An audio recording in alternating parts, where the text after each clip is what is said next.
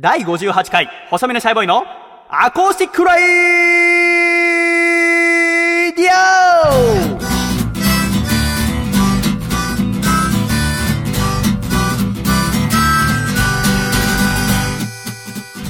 シャイ皆様ご無沙汰しております。細身のシャイボーイ佐藤孝義です。細身のシャイボーイのアコースティックレイディオ。この番組は、神奈川県横浜市戸塚区にあります私の自宅からお送りしてまいります。この番組の構成作家はこの方です。どうも、笠倉です。よろしくお願いします。笠倉さんよろしくお願いいたします。お願いします。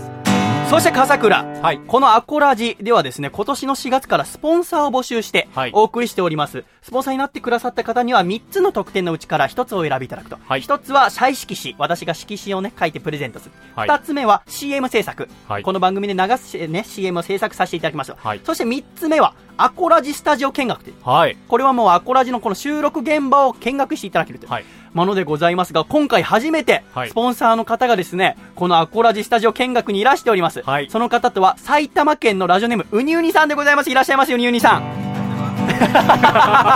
そんな恐縮しなくても、ウニウニさんは埼玉県から軽自動車を飛ばして、はいここ東戸塚の佐藤家まで来ていただきました。今日はですね、ぜひゆっくりしてってくださいね。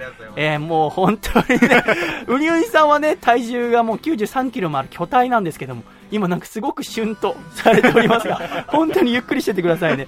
ね、ありがとうございます。こうやってですね、スポンサーの方に初めてこうやって見学に来ていただけて、もう笠倉も嬉しいですね。そうですね。どうですかね？なんかこう、より男男しい放送になりそうでございますが、え今回も楽しんでいっていただければと思います。はい。あのですね、まあ、どのタイミングでウニウニさんに来ていただこうかと。要はこう収録前にメールを選んだりするタイミングがあるわけじゃないですか。で、そのメールを選んだり、今日何喋ろうかなっていうのに大体2、3時間はいありますので、まあどうしようかなと思ってたんですけど、もうせっかくなら、もう表から裏まで全部見ていただこう。はい。ということでそのメールを選んでるところだったりとか、笠倉と会議してるところとかはい。見ていただいたわけでございますけども、あの、一番、その暇な時間というか、はい。笠倉が何もしてない時間っていうのがあるわけじゃないですか。はいね。そのメールを選んだ後に、はい。私が最終チェックをして、はい。で、今日どういう段取りにしようかなとかいう構成は私が組むわけですね。はい。その間、笠倉は大体、まあ、1時間ぐらい、はい。やることが全くいつもないわけですね。で、大抵は猫集め、携帯のアプリをやったり、ニュースサイトで、ね、アイドルが結婚しただの、誰かと付き合っただの、どうでもいいニュースを読んで過ごすっていうのが、この収録1時間前のはいお決まりでございますけども。そうですね。で、笠倉がなんかね、メールが届く音とかすると俺が舌打ちするっつって。うるせえっつって。何もしねえのに邪魔ばっかりはできるんだな、なんて言ったりする時間が1時間前で。でも今回はウニウニさんがいらしたから。はいだからウニウニさんと喋ってって言ったら、だかはい。ら僕もこうメールをね、最終的に選んでながら、ウニウニさんと何喋ってんのかなと思って。まあ僕はその会話に参加せずに、笠倉との二人で喋っていただいたんですけど、はい。その会話の内容がびっくりするぐらいつまんなかったですね。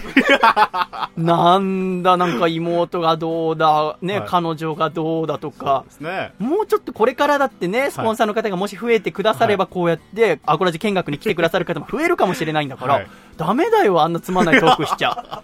でもね、はい言ってもこのね、アコラジ聞いてくださってる方は、あの、笠倉大先生がつまんないトークなんてするわけないだろうと、思ってる方が多分大多数。まあ、唯一、この中で多分、リスナーのことをこの番組ではアコラジっ子と呼んでますけど、はいアコラジっ子の中で、この笠倉のフリートークがすごくつまらないと分かってるのは、この見学に来てくださって、ウニヌさん、ただ一人だと思います。ウニヌさんつまんなかったですよね。あの、それなりに楽しかったんです楽しかった。まあ、ウニウニさんは優しい方だから、こうやって気使ってくださってる。これはね、本当につまんなかったっていうのを証明するためにですね、はい私、こっそりあなた方の会話、録音しました。うわーもう嫌な予感。そうと思いました。してると思いました。企んでる顔してますからね。ということで、笠倉とウニウニさんのフリートーク、ちょっと聞いていただきたいと思います。では、どうぞ。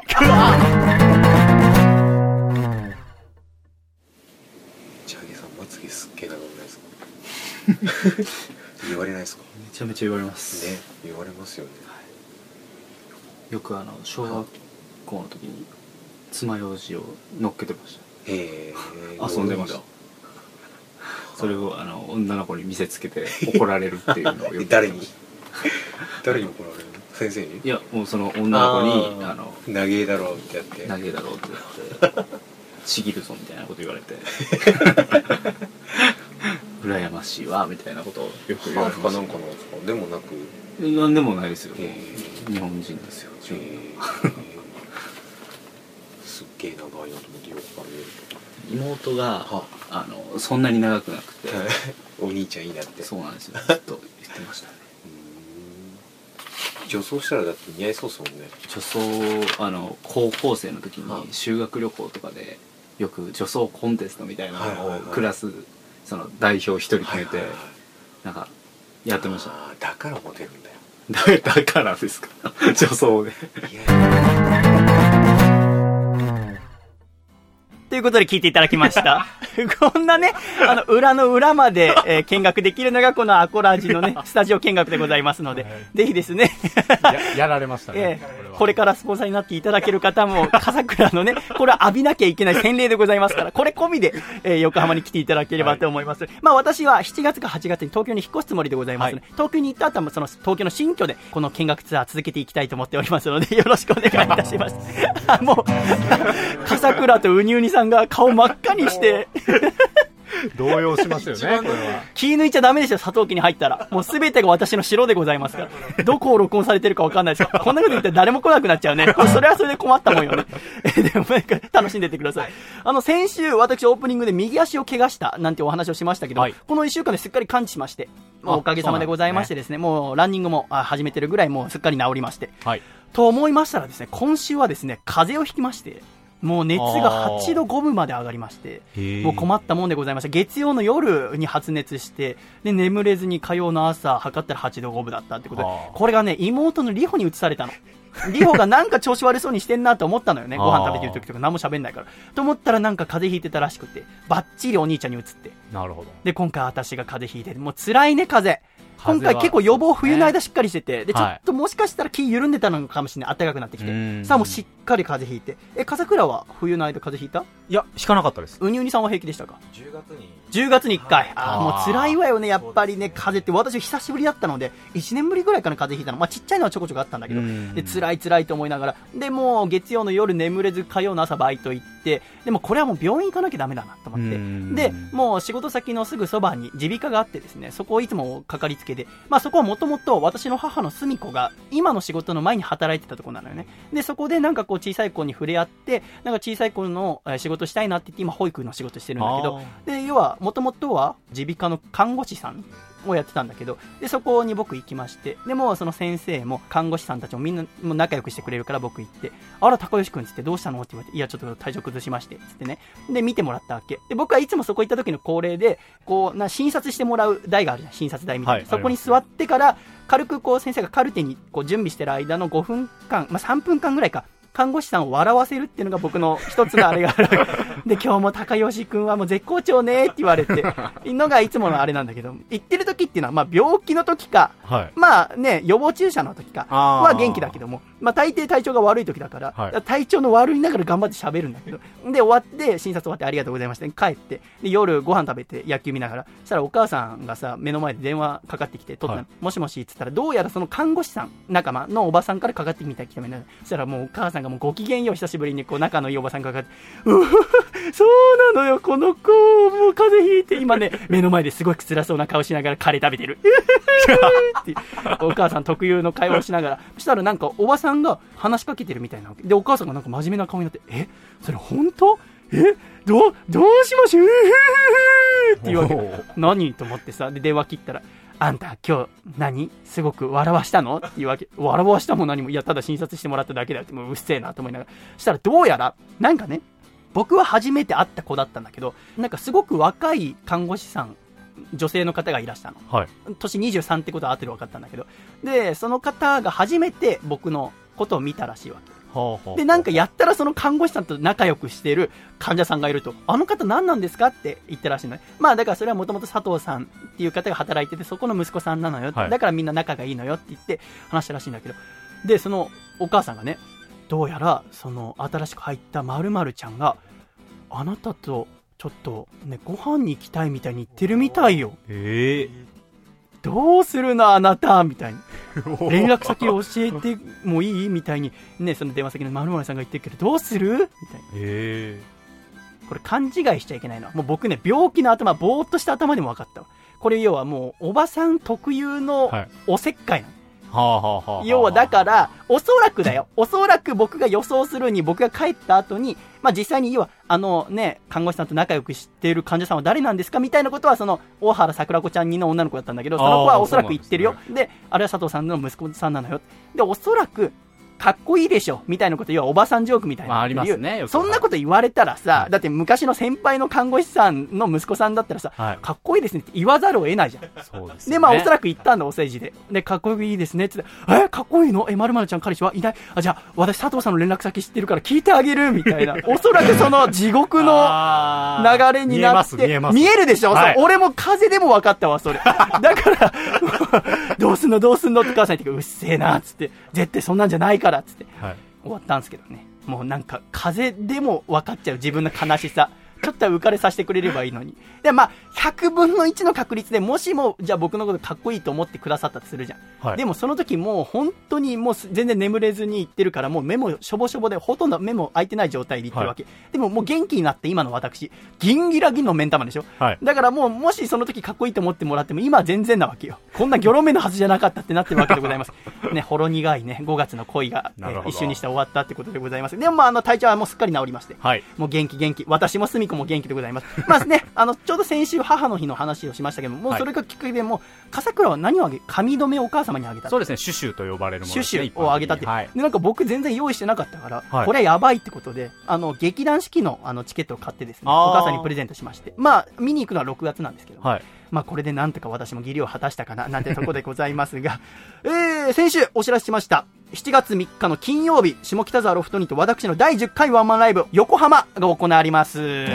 おめでとうございます。ありがとうございます。ね、誰もね、ありがとう。おめでとうって言ってくれないんで、僕で自分でありがとう。ありがとうございます。ありがとう。うにうにさん、ありがとうございます。ぜひですね、こちらあの予約の方も続々と来ておりまして、ありがとうございます。詳しくはあの、細めのシャイボーイのホームページの方に載っておりますので、ぜひですね、来ていただければと思います。もう10回目ということでいろいろ準備しておりますので、えー楽しみにしております。よろしくお願いいたします。でですね、まあ、今回アコラジスポンサーのうにうにさんに来ていただきましたが、その特典の2つ目、CM 制作でですね、今週新しいスポンサー様、岐阜県の YM さんって方がですね、加わっていただいたんですけども、この方が CM を依頼していただきました。この CM がですね、この番組はゲストのことをアコラジオールスターズって呼んでおりますが、アコラジオールスターズの町田美優さんの CM を作ってください。はいや、この方、YM さんは美優ちゃんの、いや、ファンの方なんだね。あ、なるほど。あのいつもこのアコラジにメールを送ってくださる方なんだけど、まあ、照れくさくてイニシャルで、今回 YM さんということになっておりますが、で、みゆうちゃんがですね、温泉で死にたいっていう DVD をですね、出したんですね。その DVD の告知 CM を作ってください、シャイボーイさん。ってはあいうこう依頼を受けましたね。私作りました。はい。ちょっとその CM 一回聞いてみていただきたいと思います。では、どうぞゴールデンウィークが終わりちょっとお疲れムードのそこのあなた温泉に入って癒されてみるのはどうでしょう何？ゆっくり旅行に行く時間なんてない？そんなあなたにぴったりな DVD がこちら町田美優の温泉で死にたい北の大地北海道にある自然の温泉通称夜天を48時間という限られた時間でどれだけたくさん回れるか挑戦したこの作品。温泉ソムリエのみゆちゃんの魅力たっぷりの1枚となっております。商品の詳しい注文方法はみゆちゃんのブログ町田美優のでんでん虫眼鏡をご覧ください。みんなでレッツラ北海道!ありがとうございました。みゆちゃんの CM 聞いていただきました。はいい、かがでしたか、笠倉？いや、レッツラ北海道いいです。ありがとうございます。なんか前回 CM 一番最初に作ったのがヌンチャクゴリラさんのね、はい CD のあの CM を作って、はいその最後に、はい。心のドラミングが止まらねえぜ、はいっていう決め文句を僕は入れたのよね。ありましたねそれがやったら、リスナーの皆さんに気に入っていただけたので、はい今回もなんか入れなきゃ。と思ったら、ものすごく古い表現。みんなでレッツラ北海道が生まれました。レッツラ久しぶりに聞きました。そう、私も、まあ私は結構頻繁に言うんだけど、古い人間でございますから。ということでですね、このみゆちゃんの CM 今週どっかで流れますのでお楽しみにということでございます。ということで、第58回細身のシャイボーイのアコースティックレディオ。この番組は、京都府小林明久、大分県かこちゃん、神奈川県ヌンチャクゴリラ、東京都シャトーブリアン、静岡県エルモミーゴ、徳島県アートショップかごや、埼玉県うにうに、岐阜県緑、岐阜県 YM 以上9名の提供でお送りしてまいります。では今週の1曲目聴いていただきましょう。まあ、風移されましたので、えーこの曲聴いていただきたいと思います。細身のシャイボーイで妹。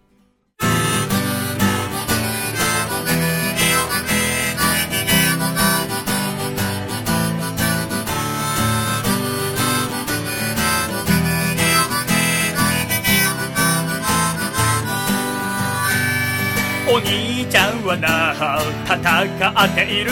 学校や会社その他いろんなとこで会話すらしなくなったお前には知ったこっちゃないと思うが。うん年を取って大人になって徐々になぜか距離ができて。なんか寂しいな。でもたった一つ覚えていてどんな時も忘れないで。僕は兄貴さ。困ったらいつでも頼ってくれ。分かっておくれよ妹よ。この世でたった一人の兄弟なのさ。分かってくれるな妹よ。お兄ちゃんは常に味方でいる。お兄ちゃんはな心配をしている最近塞ぎがちなお前のことを昔はくすぐりゃすぐ笑ったが今じゃそういうわけにゃいかぬ。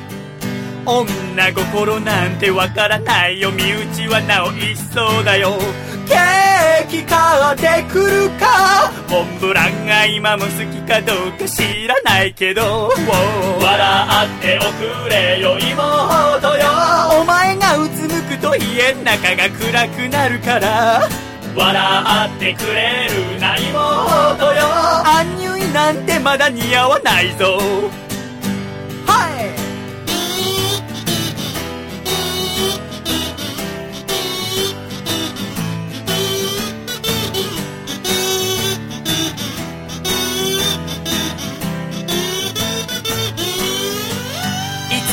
お前どこか嫁ぐ時は早めに知らせておくれよ。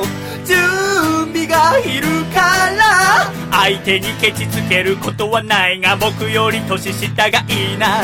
兄貴面したいからまだそんな日来るなんて思えないけど。分かっておくれよ妹よ。かっこいい兄貴にはなれなかったけれど分かってくれるな妹よ。幸せを願っている。笑っておくれよ妹よ。この世でたった一人の兄弟なのさ、はい、笑ってくれるな妹よ。生まれて死ぬまでずっと何一つ変わらないよ。忘れるな兄ちゃんは常に味方でいる。はい。ララララララララララララ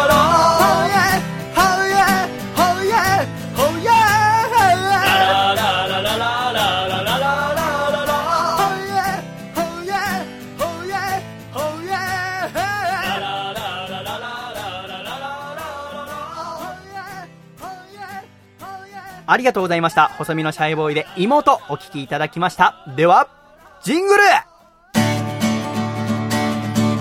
千葉県ラジオネーム甘口ブラックペッパーさんからいただいた細身のシャイボーイがお父さんと仲直りする方法。お父さん女子高生の輪に入ろうとしての第一声が相プチしているでしょう。は失礼極まりないよ。せーの。細身のシャイボーイのアコースティックラディオ。シャイ第58回細身のシャイボーイのアコースティックラジオ。改めまして、細身のシャイボーイと、笠倉と、そして今回はスポンサーのウニウニさんをお迎えしてお送りしてまいります。よろしくお願いいたします。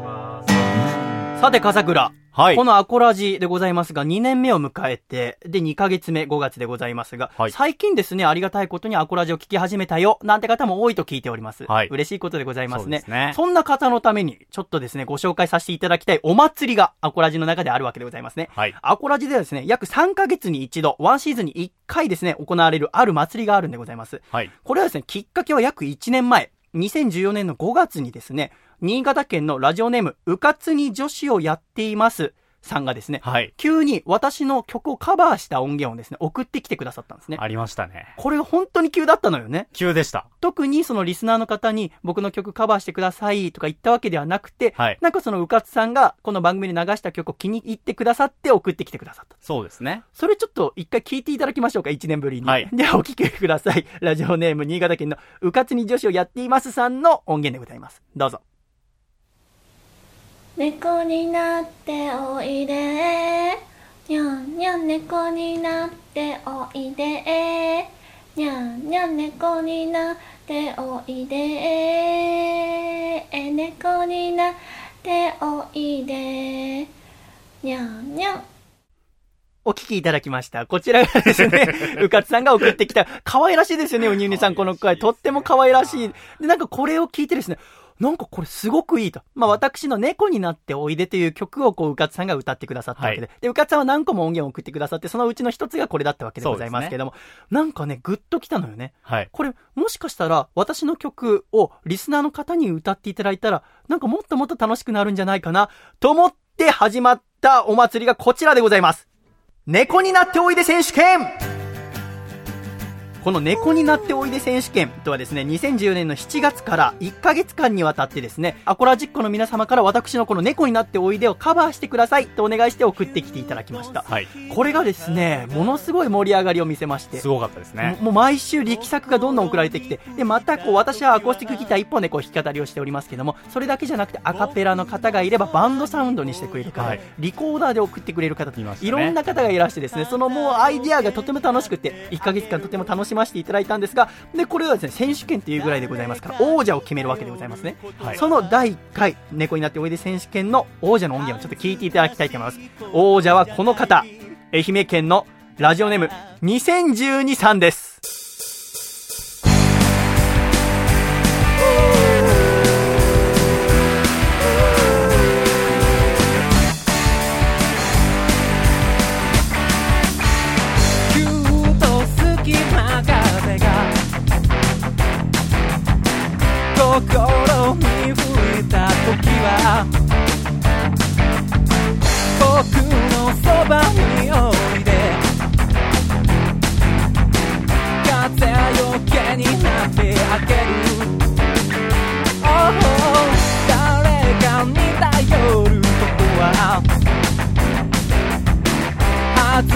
ずかしいことじゃないそうだろだから僕に甘えてくれ飛び込めないのなら猫になっておいで。猫になっておいで猫になって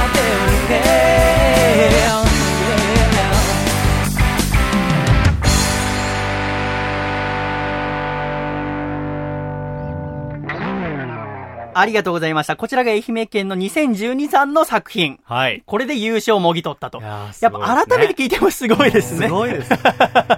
もうこの2012さんはその後も王者として選手権君臨することになりますがですね、これやっぱリスナーの方に送ってもらうのすごく楽しいな、はいということに気づいた私たち、また次のシーズン、秋でございます。2014年11月から、また新たな選手権がスタートしました。はいそれがこちら。横浜選手権。横浜横浜横浜。潮風が恋しい。こちらは2014年の11月から1ヶ月間にわたって私の楽曲、横浜をカバーしていただきました。はい。まあ、この横浜って曲もですね、なかなか本当に多種にわたるカバーの仕方がありまして、はいまあ、笠倉もね、ヒップホップバージョンでカバーしていただいたりしましたけども、これもですね、また白熱の戦い、1ヶ月間でございました。で、もちろんこちらも王者が決まってるわけでございますね。はいまあ、もちろん2012さんも素晴らしかった。はいさらに、でもですね、アイディアで超えてくる若者がいたわけでございますね。では、その作品、聴いていただきたいと思います。横浜選手権王者の作品です。愛知県、ラジオネーム、ゆかぬばんさんの横浜。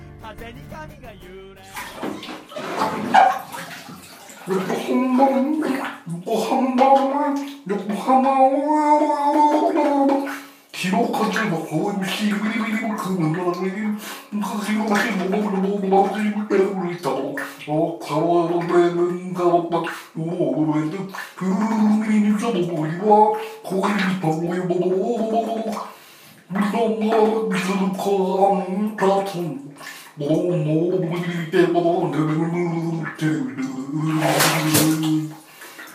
Oh,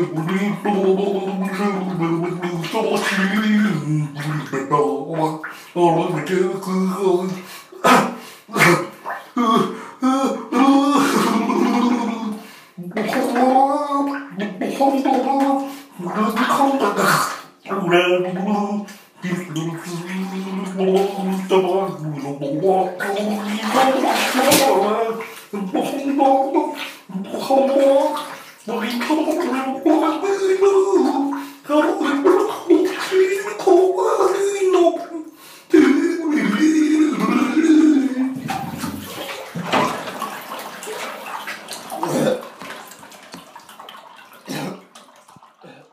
ありがとうございました。ラジオネームゆかぬまんさんの横浜聞いていただきました。やっぱ衝撃的だね。衝撃ですよ、これは。横浜水没バージョンはいということで、お風呂でですね、溺れながら、もう頑張ってですね、横浜を録音してくださったと。はい。で、このゆかぬ版が2015年の3月に結婚したと。これがまたすごい。結婚前のね、4ヶ月前に。そうですね。もう思い残すことがないようにね、独身の中で。この水没バージョン撮ってください。ちょっと心配になりますけどね。はい今はもう多分立派にね、旦那さんやってると思いますけど。でまあこの、これが2014年の11月、秋でございますね。はい。そしてまたさらに3ヶ月後、2015年の2月、冬でございます。新たな選手権が行われました。それがこちら。あの子の恋がうまくいきませんように選手権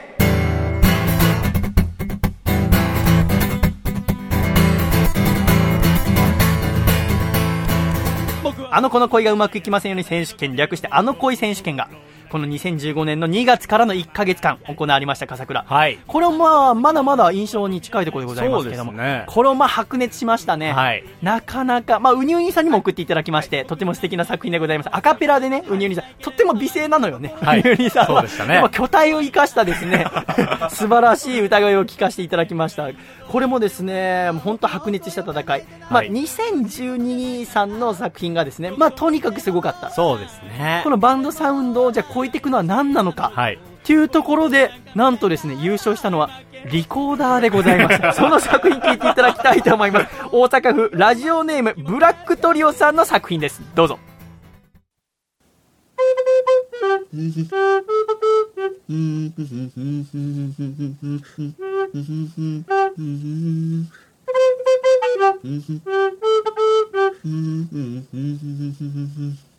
Mm-hmm.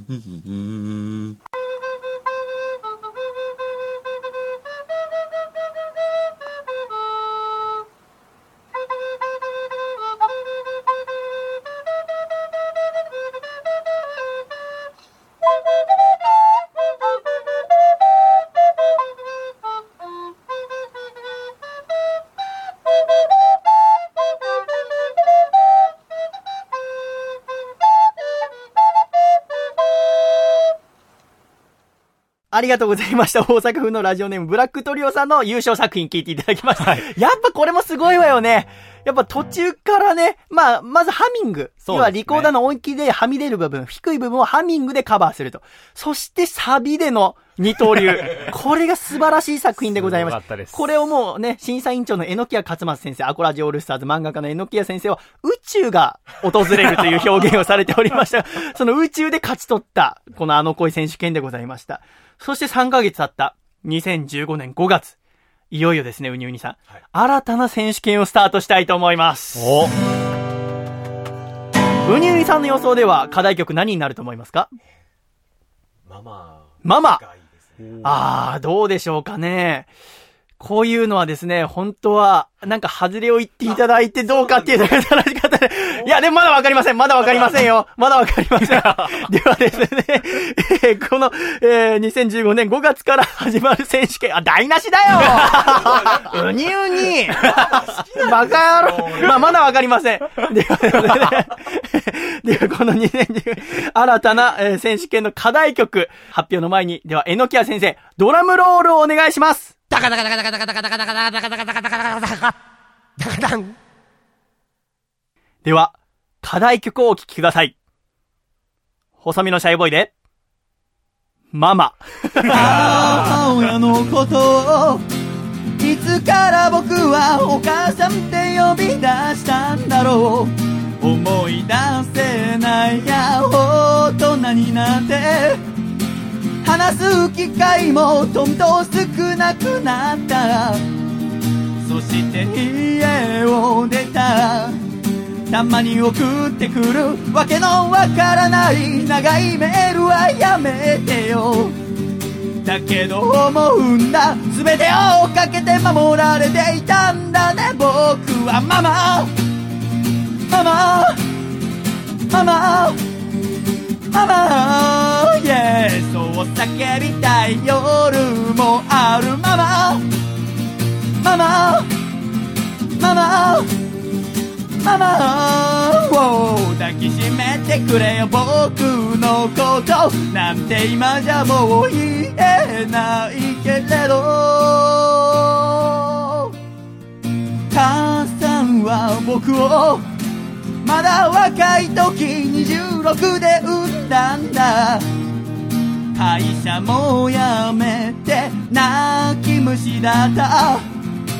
体も弱く世話がかかる子供だった。本当にごめんな。たまに思うんだ。僕を育てるため何を諦めてきたの。教えておくれよ。僕は理想の息子に近づけてますかママ。ママ。ママ。ママ、イエスそう叫びたい夜もある。ママ。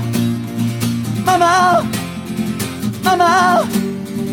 ママ。を抱きしめてくれよ僕のこと。なんて今じゃもう言えないけれど。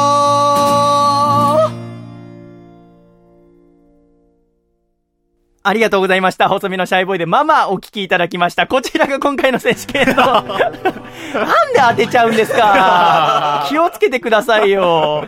でもね、このウニュニさんも大好きなママが今回の課題曲でございます。はいこちらがですね、え第60回、2週間後、え第60回アコラジから全4回、1ヶ月にわたって募集したいと。もう、現時点、この時点からスタートしています。今からエントリー開始でございますので、ぜひですね、もうどんな形でも構いません。バンド形式、弾き語り、アカペラ、またリコーダーでも、また打楽器でも構いません。またあの、歌詞を書いていただいても大丈夫でございますあなたなりのママ、録音してですね、ラジオアットマーク、細身のシャイボーイドットコムに、件名、ママ選手権、と書いて送ってきていただきたいと。また熱い1ヶ月が始まります、そうです。ね。楽しみでございますね。楽しみです。まあ、笠倉もですね、毎度毎度、どっかしらで、笠倉のカバーもありますので、まあ、どこかで発表できればということでございますね。まあ、笠倉毎回ね、力作が送られてきてますから。そうですね。笠倉今回は優勝を狙ってくださいよ。あ、本気ですか？本気のやつを。ちょっとネタとかに寄ってましたからね、前回まあ。前回はそうですけど、はいまずあれはあれでとても素敵でございましたが、あはいちょっとですね、まあ、見どころとし、聞きどころとしましては、まあ、ママっていう曲は母親について歌った曲でございますから、まあ、もちろんそのままの歌詞で歌っていただいてもよろしいですし、皆様のお母様に対する思いをですね、曲にしていただいても大丈夫だとはいいうところでございますね。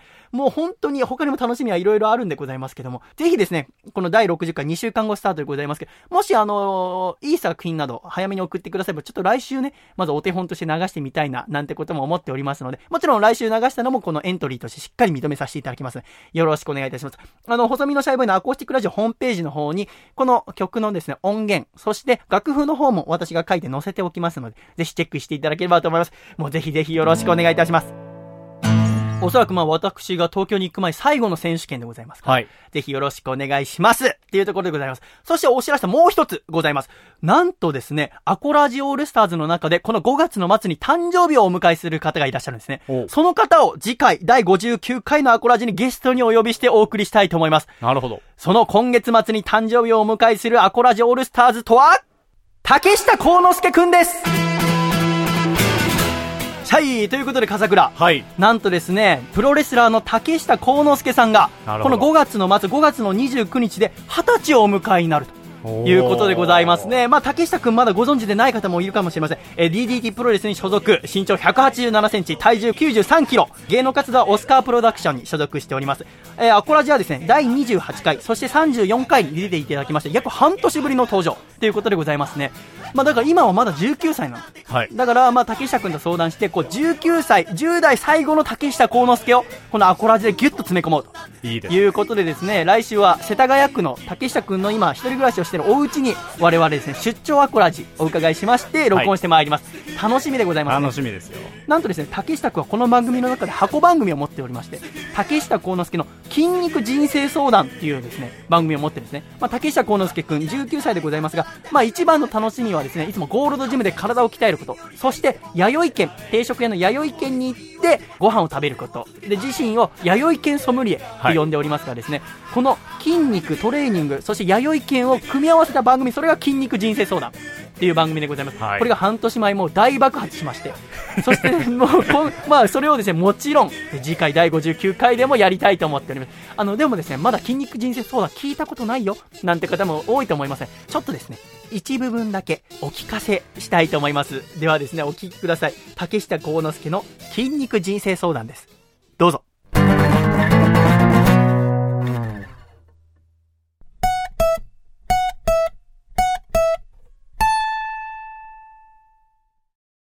竹下幸之助の筋肉人生相談。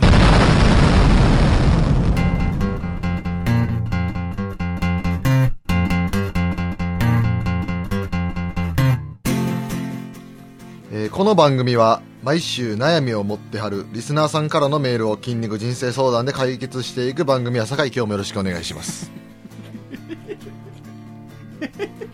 いや細見はん何笑ってまんの？はい。竹下先生よろしくお願いいたします。今日もよろしくやで。はい。アシスタントの細身のシャイボーイです。はい。で福田君もはい。自己紹介して、あ、アシスタントの福田博です。よろしくお願いします。うん福田君はい。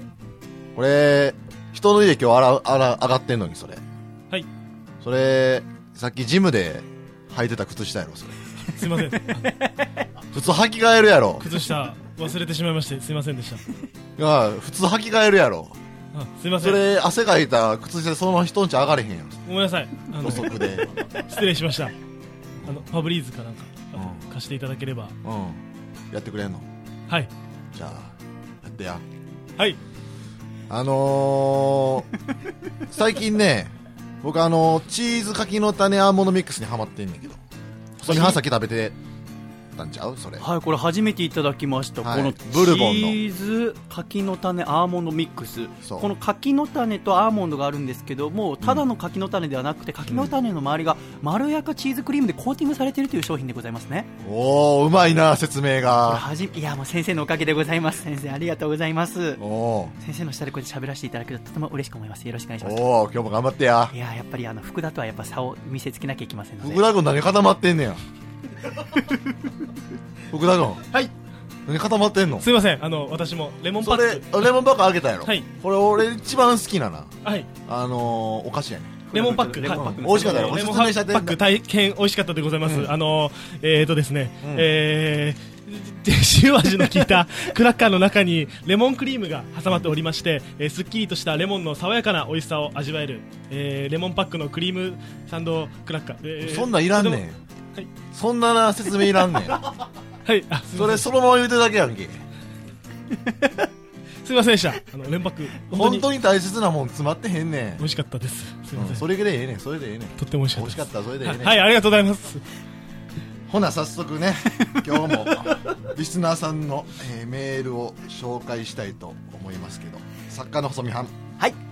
ではアシスタントの福田君はい。メールの準備はできてるんかな？せーの。もちのろん。なんやそれ。いや、毎回おなじみの準備ができたかなって言われたら、僕たちがせーので、もちのろんっていう。もっとその揃えてやらなそれ。すいません。はい。うん。もう一回言うわ。あ、ちょっとお願いいたします。メールの準備はなもうできてんのか？せーの、もちのろん。ええやん では最初のメール紹介させていただきます。宮城県、ブルースドライバーさんからいただきました。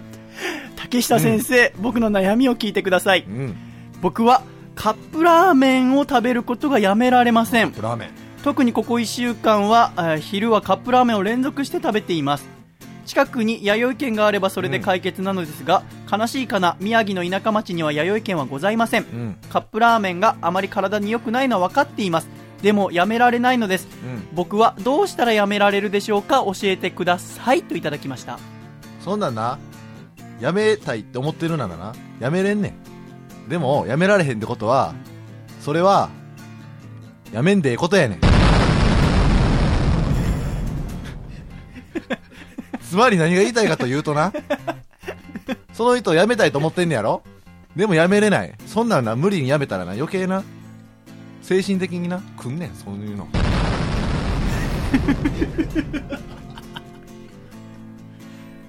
先生、じゃあ、あの、この方が、えー、聞いたい。何？でどこの筋肉を、えー鍛えれば、うんえーこの方のためになると思われますそれを今から言おう思てんねやんかい。やすいません先生先を先ほど線を線をついてしまう私の悪い癖が、えーここで発揮されていますじゃあ、えー竹下先生よろしくお願いいたしますだから、何が言いたいかというと、今からトレーニングこれしたらいいよって言うけど、それをしたらやめれるわけじゃないよってこと。うんなるほどそう。それもして、カップラーメンを食べたかったら食べたらいいやんっていう話をしてんねん。最終的にじゃあ一番大切なのはどういうことになってくるんですか？スクワットや。スクワット？をスクワットな、はいフルで落としてるな。さケツ使ってあげたらええねん。フルで落とすって何ですか？フルで落とすって何ですか？フルで落とすっていうのは、いっちゃん、いっちゃんそこまで落とすんや、スクワットを。うん。ちょっと先生やってみせてもらえませんか？うん。えまあ、ほんまははい、バーベルいうのをな、はい。こう肩に担いだらええんやけど、なかったら自重って言って自分の体重でやったらええねん。はいここまでや。ここまで。フルですね。うん。こんなんな、ような。これでこないやつおんねん。あ腰の腰だけはい上げる、膝だけ曲げこれや、スクワットは。スクワットはこの、ここまで落とすねん。かかととお尻がひっつくまで。ああなるほどかかととお尻がひっつくまでそれをフルでってそれをやって、うんそれをやってしっかり運動した後に、はいその好きなカップラーメン食べたらええねん。なるほどそなるほど。ありがたいお言葉。ありがとうございました先生、ちなみにこの子の町には宮城の田舎町に弥生県がないということでございう。ますわいが言うといたるやんだから。弥生県に。あ先生が弥生県の方に口添えしていてもらえる口添えっていうか、あの、あれや、店のあの、なんかアンケート用紙に書くんや。店のあ席の横に鉛筆とちょいとしたハガキそう、サイズ。宮城県にも、弥生県作ってえ、え。やってや、言うて書くんや。なるほど。わかりました。じゃあもし彼が宮城, えー宮城にこう弥生県ができた時こう食べたら、えーいいなっていうメニューは何になりますかね？いや、やっぱりじゃあまだ行ったことないっていうことやからな、はい。弥生県は。はいじゃあやっぱり味噌カツ煮定食やな。ああやっぱやっぱこれ絶対一番最初絶対味噌れ、味噌カツ煮。なるほど、ありがとうございます味噌カツに定食で じゃあ先生ちょっと次の、えーメールいただ、えー読んでもよろしいでしょうか？はいじゃあ次のメールは、えー、アシスタント福田からはい、えー私が読ませていただきます。えーうん失礼いたします。えー宮城県ラジオネーム未来英語さん。えー竹下先生、こんにちは。はい。僕は、えー彼女ができるとどうしても束縛してしまいます。好きという気持ちが強くなるほど独占欲も強くなってしまいこんな自分に嫌気がさします。とのことです。そんなんな、はい。束縛なんていう言葉に縛られたらあかんよ。はそれは自分が束縛をしてしまってるというね、束縛に駆られてるんです、その人は。あなるほど。そう。だから、何が言いたいかというと、はい。その人はな、デッドリフトしたらええやん。デッドリフト。デッドリフト？そう。あんなもん束縛みたいなもんや。いわば。今日は150キロ、いや、腰痛くなるかな、みたいな。130キロにしとこうかな、みたいな。うんそんなの関係あらへん。200キロバンバン上げたったらええねん。ちなみにデッドリフトというのはどのような？デッドリフトっていうのはな、そう、はいそれ説明せなあかんね。はいバーベルいう、その、鉄の棒がありますわな。はいでね、それを、この、一番下の、今床に置いて、はい簡単や。その床から引き上げたらええねん。なるほどこんなん、単純な動作単純単純。はい単純。はいもう、重いもんを持ち上げるだけ。うーんこれを200キロでガンガン上げたったらええねん。200キロガンガン上げるとこの束縛してしまう性格もう束縛なんかせえへんようになるから。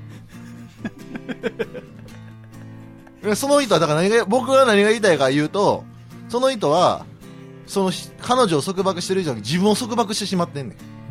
うんその殻を破るには、デッドリフトで自分の限界を超えるしかないね 他に方法はないんですか？ん。ない。ありがとうございます。ガンガン上げたって。デッドリフト。ガンガン。ガンガン上げたらよ。デッドリフト鍛えるとどこの筋肉に一番くるんですか？全身や。全身。まあ一番広背筋と脊柱起立筋やけどそんななあ全身にきなじゃあこの束縛してしまう未来英語さん。ちなみにえー弥生県に行くとしたら何おすすめになりますか？そうやなとりあえず何頼んでもええけどとろろ頼んだら一品で。とろろでまず一杯いくという束縛を自分にしてみたらどうや？いやさっき先生束縛を解くためにデッドリフトするっておっしゃってましたけどまた束縛縛りをかいけてしまう。やだからあのバランス大事やから。はい。デッドリフトするんやったら、はい。ちょっとぐらい自分に束縛かけろよなるほどなるほど。バランスが大切やから。なるほどなるほそうそうそうそうどありがとうございましたありがとうございました。竹下幸之助さんの筋肉人生相談お聞きいただきました。やっぱ面白いですね。面白いです。久しぶりに聞き返してやっぱり面白い。まあ、はい竹下くんはまだ10代なんでございますけど、まあ、出身が大阪でございまして。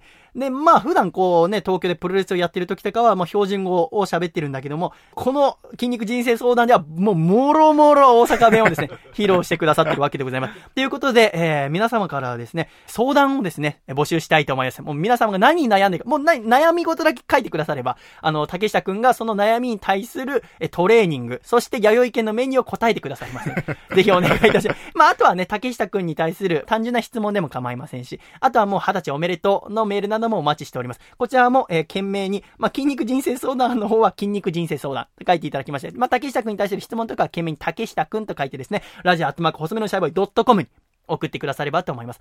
あの、おそらく、アシスタントの福田くんもですね、来週 登場すると思いますので、そちらの 福田さんに対してもですね、あの、メールなどいただければ、皆さんで楽しく読みたいと思います。よろしくお願いします。ちょっと楽しみになってまいりましたね。はい、そうですね。えー、ぜひ次回、えー頑張って録音していきたいと思います。では、せっかくでございますから、一曲お聴きいただきたいと思います。竹下幸之助で、弥生県行こうよ。ワン、ツー、ワン、ツー、スリー。ベイビー、手をつないで、弥生行こうぜ。ウォー、ベイビー、夢抱いて、弥生行こうぜ。ウォー、日が昇らぬ朝もあるだろう。星ともらぬ夜もあるだろう。そんな時はお腹いっぱい食べようよ。それで大丈夫。きっと大丈夫。ベイビー手をつないで弥生行こうぜ。ウォーベイビー夢抱いて弥生行こうぜ。ウォーあの僕が初めて弥生県に行ったのは小学校低学年の時でしたかね。大阪の天下茶屋駅のねその時はまだ飯屋丼でした。あのー、今思えば僕のお袋の味は弥生県なのかもしれません。それぐらいおかわりをし続けて早もう10年経ちました。弥生県食べたいな弥生県行きたいなあーエビバリカモン。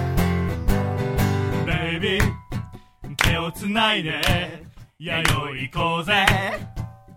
Whoa Got the baby 夢抱いて弥生行こういいぜ。ね行きたくなってきたわ。ベイビー。手をつないで弥生行こうぜ。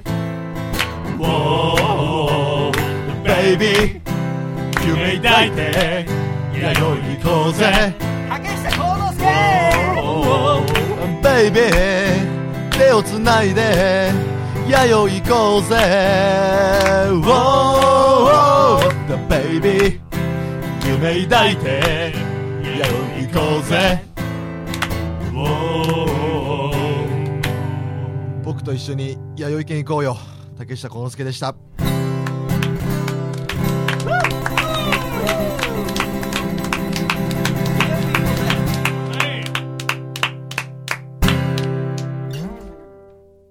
ありがとうございました。作詞作曲、細身のシャイボーイ、歌、竹下幸之助で、弥生県行こうよ、お聞きいただきました、笠倉。はい。ちょっと来週楽しみでございますね。楽しみですね。えー皆様からどんな相談が来るのか、そして竹下さんがどのような回答をしてくるのか、竹下先生ですね。先生です答えてくれる、とても楽しみでございます。では、えー、一旦コマーシャル行きたいと思います。では、コマーシャルあなたは歌を歌わないゴリラのことを知っていますか？日々、神奈川県横浜市の自宅で曲を作り、心に抱えた不発弾を音楽という形で投下し続けるその男の名こそが、そうヌンチャクゴリラ。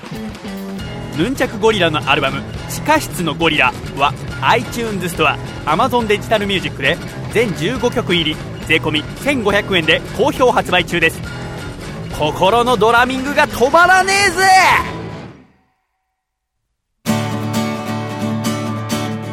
大阪府ラジオネーム金の神さんからいただいた細めのシャイボーイがお父さんと仲直りする方法。お父さんお父さんが毎日かけていたそのメガネ伊達メガネだったんだね。驚き。せーの。細身のシャイボーイのアコースティックラディオ。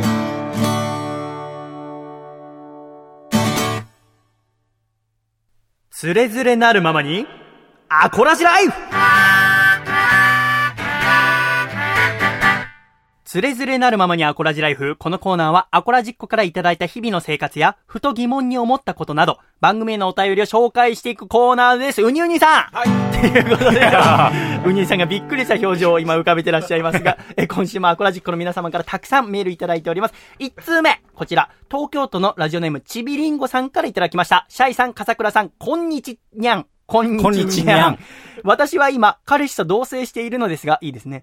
飲み会でグダングダンになって帰ってくるのが許せません。あ私はお酒にとても弱く、気分が悪くなったり、悪酔いしたりすることもあり、外では飲まないようにしています。彼は、私よりは全然飲めるのですが、すごく強いというわけでもありません。飲める量って自分の体なので、なんとなくわかりますよね。それを超えて散々飲んだ挙句、帰ってきて私に絡んだり、翌日うだうだ言われると、うわーってなります。お酒が好きなシャイさんは酔っ払いさんとも絡むことも多いと思いますが、この件はどう思いますかといただきました。あ。ははあ、なるほど。なんか私からすればとても幸せな悩みだなと思うんですよね。同棲してなきゃわかんないことでございますけど。ね。風倉はどうですか？酔っ払って、風倉今彼女のね、ウォルデモート。か風倉の彼女のことを、この番組ではウォルデモートと呼んでますけど、はいウォルデモートで暮らしてますけど、はい。どっちかが酔っ払って帰ってくるとかあるんですか、いや、ないですね。ないですか？風倉はあんまお酒強くない。弱いです。なんかそうよね。はい。なんかね、まあこれ読んでて、まあ、まず第一印象は幸せだなって思ったのとうん、そうですよね。ただまあ、この件はどう思いますか？私は人が酔っ払ってるの見ると、ちょっと微笑ましく思うんだよね。私は別に強いってわけじゃないんですけど、お酒よく飲みますので、ただどんだけ酔っ払っても、こう人に迷惑かけないようにしてる。まあもともと私は銀座で流しとして歌ってましたので、はい。まあ要は商売としてお酒を飲んでたので、あの、この流しを始めるときに、自分がどれだけお酒を飲めるかはちゃんと調べておこうと思ったの。だから、ビール、ワイン、シャンパン、日本酒、焼酎たくさん買ってきて、はい部屋でね、コップに入れて何ミリリットルって、1杯2杯って、エクセルで書いてって自分はここまで、ビールだけだったら何杯飲んだら酔う。ワインだったらどれだけで飲む。ちゃんぽんしたらどれだけでも酔う。全部調べて、自分が、まあ、酔っ払うのはいいことだと思うんですよ。お客様も酔っ払って私を見たかったりとか、こうね、ご機嫌になることはいいことでございます。ただこう、自制が効かなくなる。またこう、意識がなくなるっていうのは、流しとしてとても危ないことなので、流しはもちろんお店に雇われてますので、はいそのお客様に対して失礼なことを言うのはとてももうダメなことでございますから、もう何回も、それこそね、1ヶ月ぐらい毎日のように酒飲んで、まあそれもさうん、お酒で酔っ払うって体調にもよりますので、一概には言えないんですけども、でもそのデータのおかげで、なんとなく自分がどこまで飲んだら自制が効かなくなるのかとか大体分かってるので、私は外でももうどんだけでも飲めます。はあ。うん、これ以内だなっていうのはちゃんと分かるようにしておりますね。ただやっぱ酔っ払った人、僕は本当好ましいんですよね。ああ、酔っ払ってらっしゃると面白いなって思っちゃう。ただまあ一緒に暮らしてると、ね、う、うわーってまあ なっちゃう時もあるんだでしょうね。なんか私がそのイベントとかでお酒飲んでる方見ていて、まあ多少酔っ払ってるぐらいは全然いいんだけど、なんか周りの方にちょっとね、迷惑かかり始めたな、なんて思った時は別にもうやめなとか言うんじゃなくて、あの、目をあのしっかり見て、そろそろやめておいた方がいいかもしれませんね。って言うと、大抵の人がしっかり、あの、やめてくださるので、なんかこう、やめてよとか言うんじゃなくて、丁寧な言葉で、ね、ちょっとドス聞かしてもいいかもしれない。もうそろそろやめたら？とか言うと。怖いですよあ、そうでもこれを言うと大抵の人やめてくださるから。なんか、うん。なんか逆にこう、やめてやめてとか言ってると、なんか楽しくなって、ね、より突っかかる可能性もありますので、ちょっと試してみたらいかがでしょうか？ありがとうございました。えー続きまして、えー大阪府ラジオネーム、踊る宝石さんからいただきました。細見さん、第10回ワンマンライブ開催決定おめでとうございます。ありがとうございます。7月3日でございますね。えー私は仕事があるので残念ながら参加できませんが、大阪から成功を祈っております。ありがとうございます。ところで、6月7日、大阪でライブできそうですか？ぜひ生で細見さんのライブを見てみたい。また、細見さんとおしゃべりしてみたい。ので、開催してほしいです。よろしくお願いします。って書いてあります。あの、私が6月6日に大阪で友達の結婚式があって、そちらで歌うと。で、翌日の日曜日は時間がありますので、どっかライブハウスでライブできたらいいな、なんて話をしていました。ただ、大阪について私知りませんので、浜っ子ですから私は。なんか、リスナーの方でぜひライブハウスとか、なんか公民館的な場所を知ってる方いたら教えてください。って言ったらですね、この踊る宝石さんが、関西大学前駅の、え、TH ホールっていうライブハウスを教えてくださったのよね。ここなんかとてもいいとこですよって言われて、で、私も調べて、じゃあここでやろうと思って。で、6月7日募集してたから、い電話してみたの。じゃあもうここでもうやろうと思って、電話したら、あのーなんかこの日、バンドが集まんなかったらしくて、はこの日のライブが中止になったと。へえということで私がライブできなくなっちゃったのよね。ああそうなんですそう、本当はここでやりたくて僕もいろいろ連絡してたんだけど。ということで、6月7日僕はプラプラ過ごすっていう、いうことになってしまいましたまあちょっとユニバーサル・スタジオ・ジャパンかなんか行ってこようかなと、一人でね。ちょっとなかなか悲しいところなんでございます。まあもしですね、あの、大阪、関西に方でいい観光スポットとかありましたら、ちょっと6月の頭私行きますので、なんか誰か止めてくんないかな？リスナーの家に泊まるのって変かな？ブラックトリオさんとか大阪じゃないですか？ああ、そうですか。はいねえ。今どうなんだろう？って思ってるそこまで好きじゃないよって思ってるから。ま あそれはそれもし何かありましたら連絡いただければと思います。えー、続きまして、こちら、ラジオネーム、中水園さん、東京都の方からいただきました。前回放送でシャイボーイさんが、ギターはこの壊れたアコギ1本しか持っていないって言っていて、えー気になったのですが、素敵という曲のイントロなど、エレキギターの音が入っている曲があったかと思います。これはどのようにした音を入れているのですか？教えてください。あ、あのー先週私のギターがもう故障してしまって、はいで、新しいギターを買いますよって言っておりましたが、今週から新しいギターが、えーお送りしておりますね。はいもう青いギター。だから見た目はそんな前からと変わらないんですけど、まあ音はやっぱ変わってきますね。で、まあ確かに私、楽曲の中でエレキっぽい音もあるんですけど、あれはですね、この MTR っていう機械の中に最初からプリセットされてるエフェクターでかけてちょっとエレキっぽい音をですね、出したりしております一応あのエレキギター持ってるは持ってるんですよ。この部屋にもありますけどあ、りますねレスポールがあるんですけども、はいこれはあの夜弾くようです。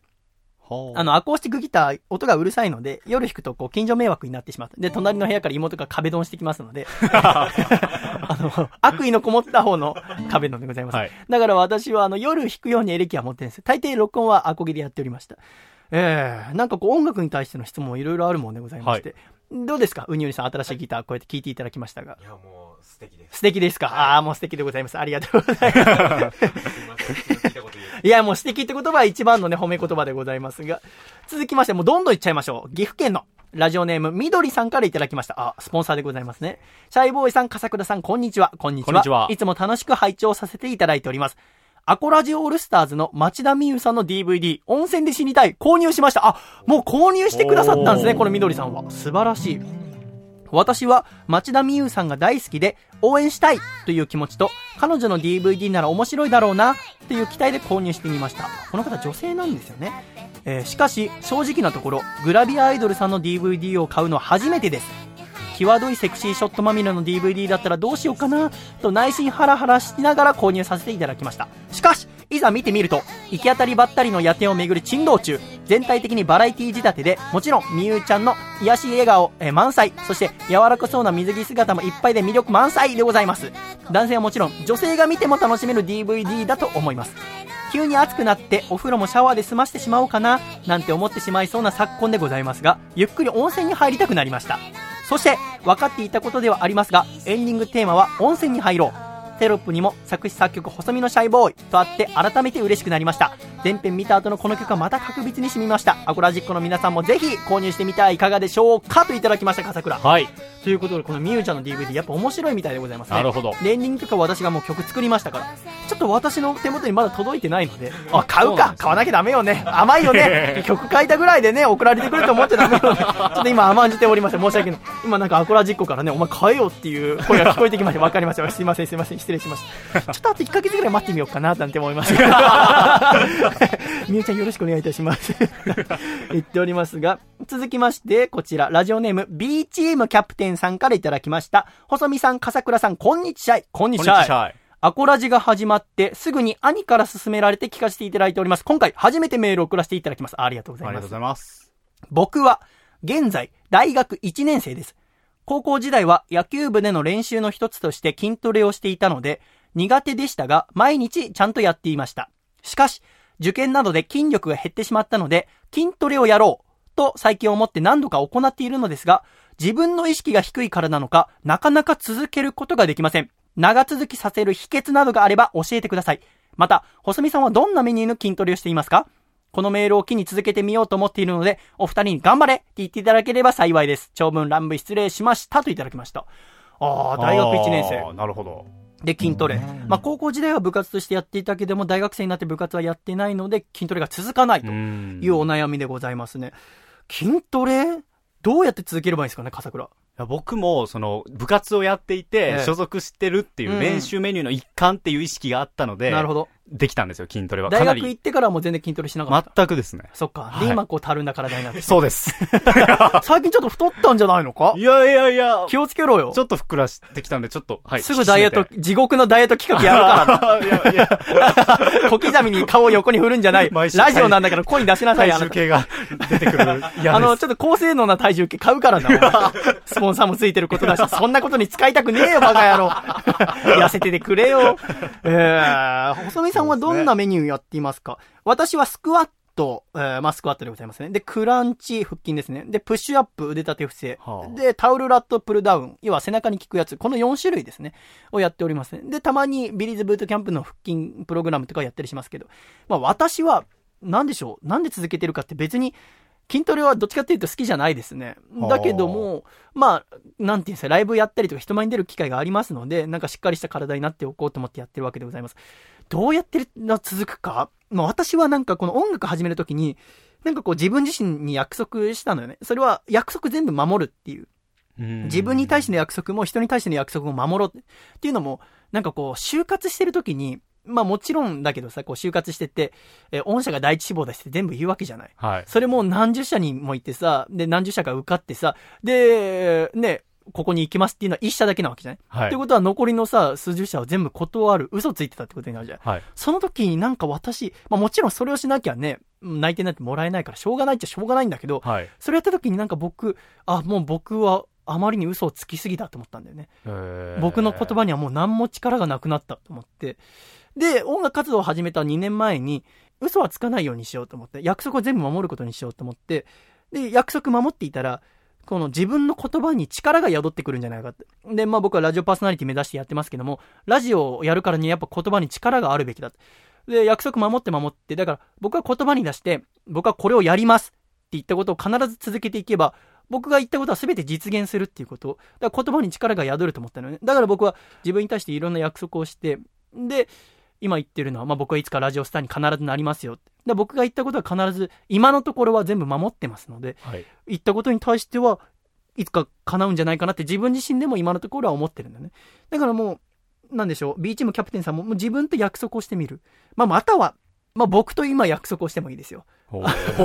僕は、あの毎日筋トレをするっていうことも約束の一つに入れてるもん。ただ、それはもう毎日決まった回数をやるとかじゃなくて、必ず毎日やる。まあだから、変に言えば1回ずつでもいいから、もう絶対欠かさないっていうことをやってます。だからまあこの間風邪ひいた時でも筋トレは欠かさないって。それはもう自分自身の約束だから、インフルエンザにかかろうと、えーなんかあ足を痛めたりしてても筋トレは必ずやるっていうことだけやってるね。まあ実際に言えば超回復とかいろいろ筋トレの用語がありますけど、まあそれこそ来週の竹下くんに聞いてほしいところでございますけど、なんかね、決まった回数で、ちゃんとインターバル置いていろいろやるとかあるんでしょうけど、僕はもうとにかく毎日続けるっていうことを約束したことがモチベーションになっていることでございますね。だから、なんか僕のことはね、よくライブとかで写真撮ってアップしてくださる方とかいて、だから僕は毎日筋トレしてる以上、毎日少しずつ大きくなるわけじゃない？し、まあ、今ちょっと痩せようとはしてるんだけど、だから私の写真とか見て、あ、シャイボーイさんも、ああ、頑張って筋トレやってるんだな、僕もじゃあ続けなきゃなって思ってくだされば嬉しいですよね。はい。でもこれ、あの、頑張れって言っていただければ幸いですって書いてありますから、そうですね。笠倉ちょっと言ってあげてください。はい。頑張れまあ僕は人に頑張れなんて言える立場じゃないので言いませんけども。ずるい そう。ずるいやっぱねもうシックスパックがしっかりしてる笠倉先生から言ってもらえたら嬉しいんじゃないですかね。ワンパックです。でもなんか筋トレの話、このね、千葉県のラジオネーム、プランクトン級ドラゴンさんも送ってくださってまして、はい細見さん、笠倉さん、シャイ、シャイ。前回のアコラジでシャイさんが腹筋をつけたいと言っていたので、いいトレーニング方法をお教えしたいと思ってメールさせていただきました。そのトレーニングというのは、ロッククライミングです。はロッククライミングというのは、いわば簡易的なサスケです。ある指定された掴む石、通称ホールドを伝って登っていき、一番上のホールドまで行くのが基本のルールの個人戦的なスポーツなんですと。で、まあいろいろ書いてあるんだけど、なんかこの、あまあいわゆるボルダリングみたいなそうですね、ボルダリングね近いところだと思いますよね。なんかボルダリングっていうのはなんか体全体の筋肉をつけることができると。またあと頭を使うと。なんかこの石を使ったらうまく上に登れるかななんていうのもありますので、理屈で行動しているシャイさんには向いているのではないでしょうかって。ちょっとなんかチクッとしてくれ。お？なんだバカにしてんのか？で、まあなんかこうおすすめいただきます。ボルダリングはちょっと僕もやりたいと思ってたの。今流行ってるみたいですね。流行ってんだ。なんか女性の間で特に。あの、僕、ランニングコースで環状2号線の近く走るんですけど、環2の近くにあるのよ。ボルダリング。まあ、結構もう5年前ぐらいから東塚にあるんだけど、そこの前通るとね、いつもなんかこう盛り上がってて。はい。でもなんか結構団体さんで来てんのかなそうですね、団体の方でなんか若い方からまあお年寄りまで多いんだけど、なんか賑やかなんだよね。でなんか一人で行く感じでないから、僕もいつもランニングしながら面白そうだななんて思ってんだけど、ちょっといつかやってみたいですね、ボルダリング。やったことはないですか？ないですね。うにうにさんもないですか？ちょっとこれですね、非常にいいですよね。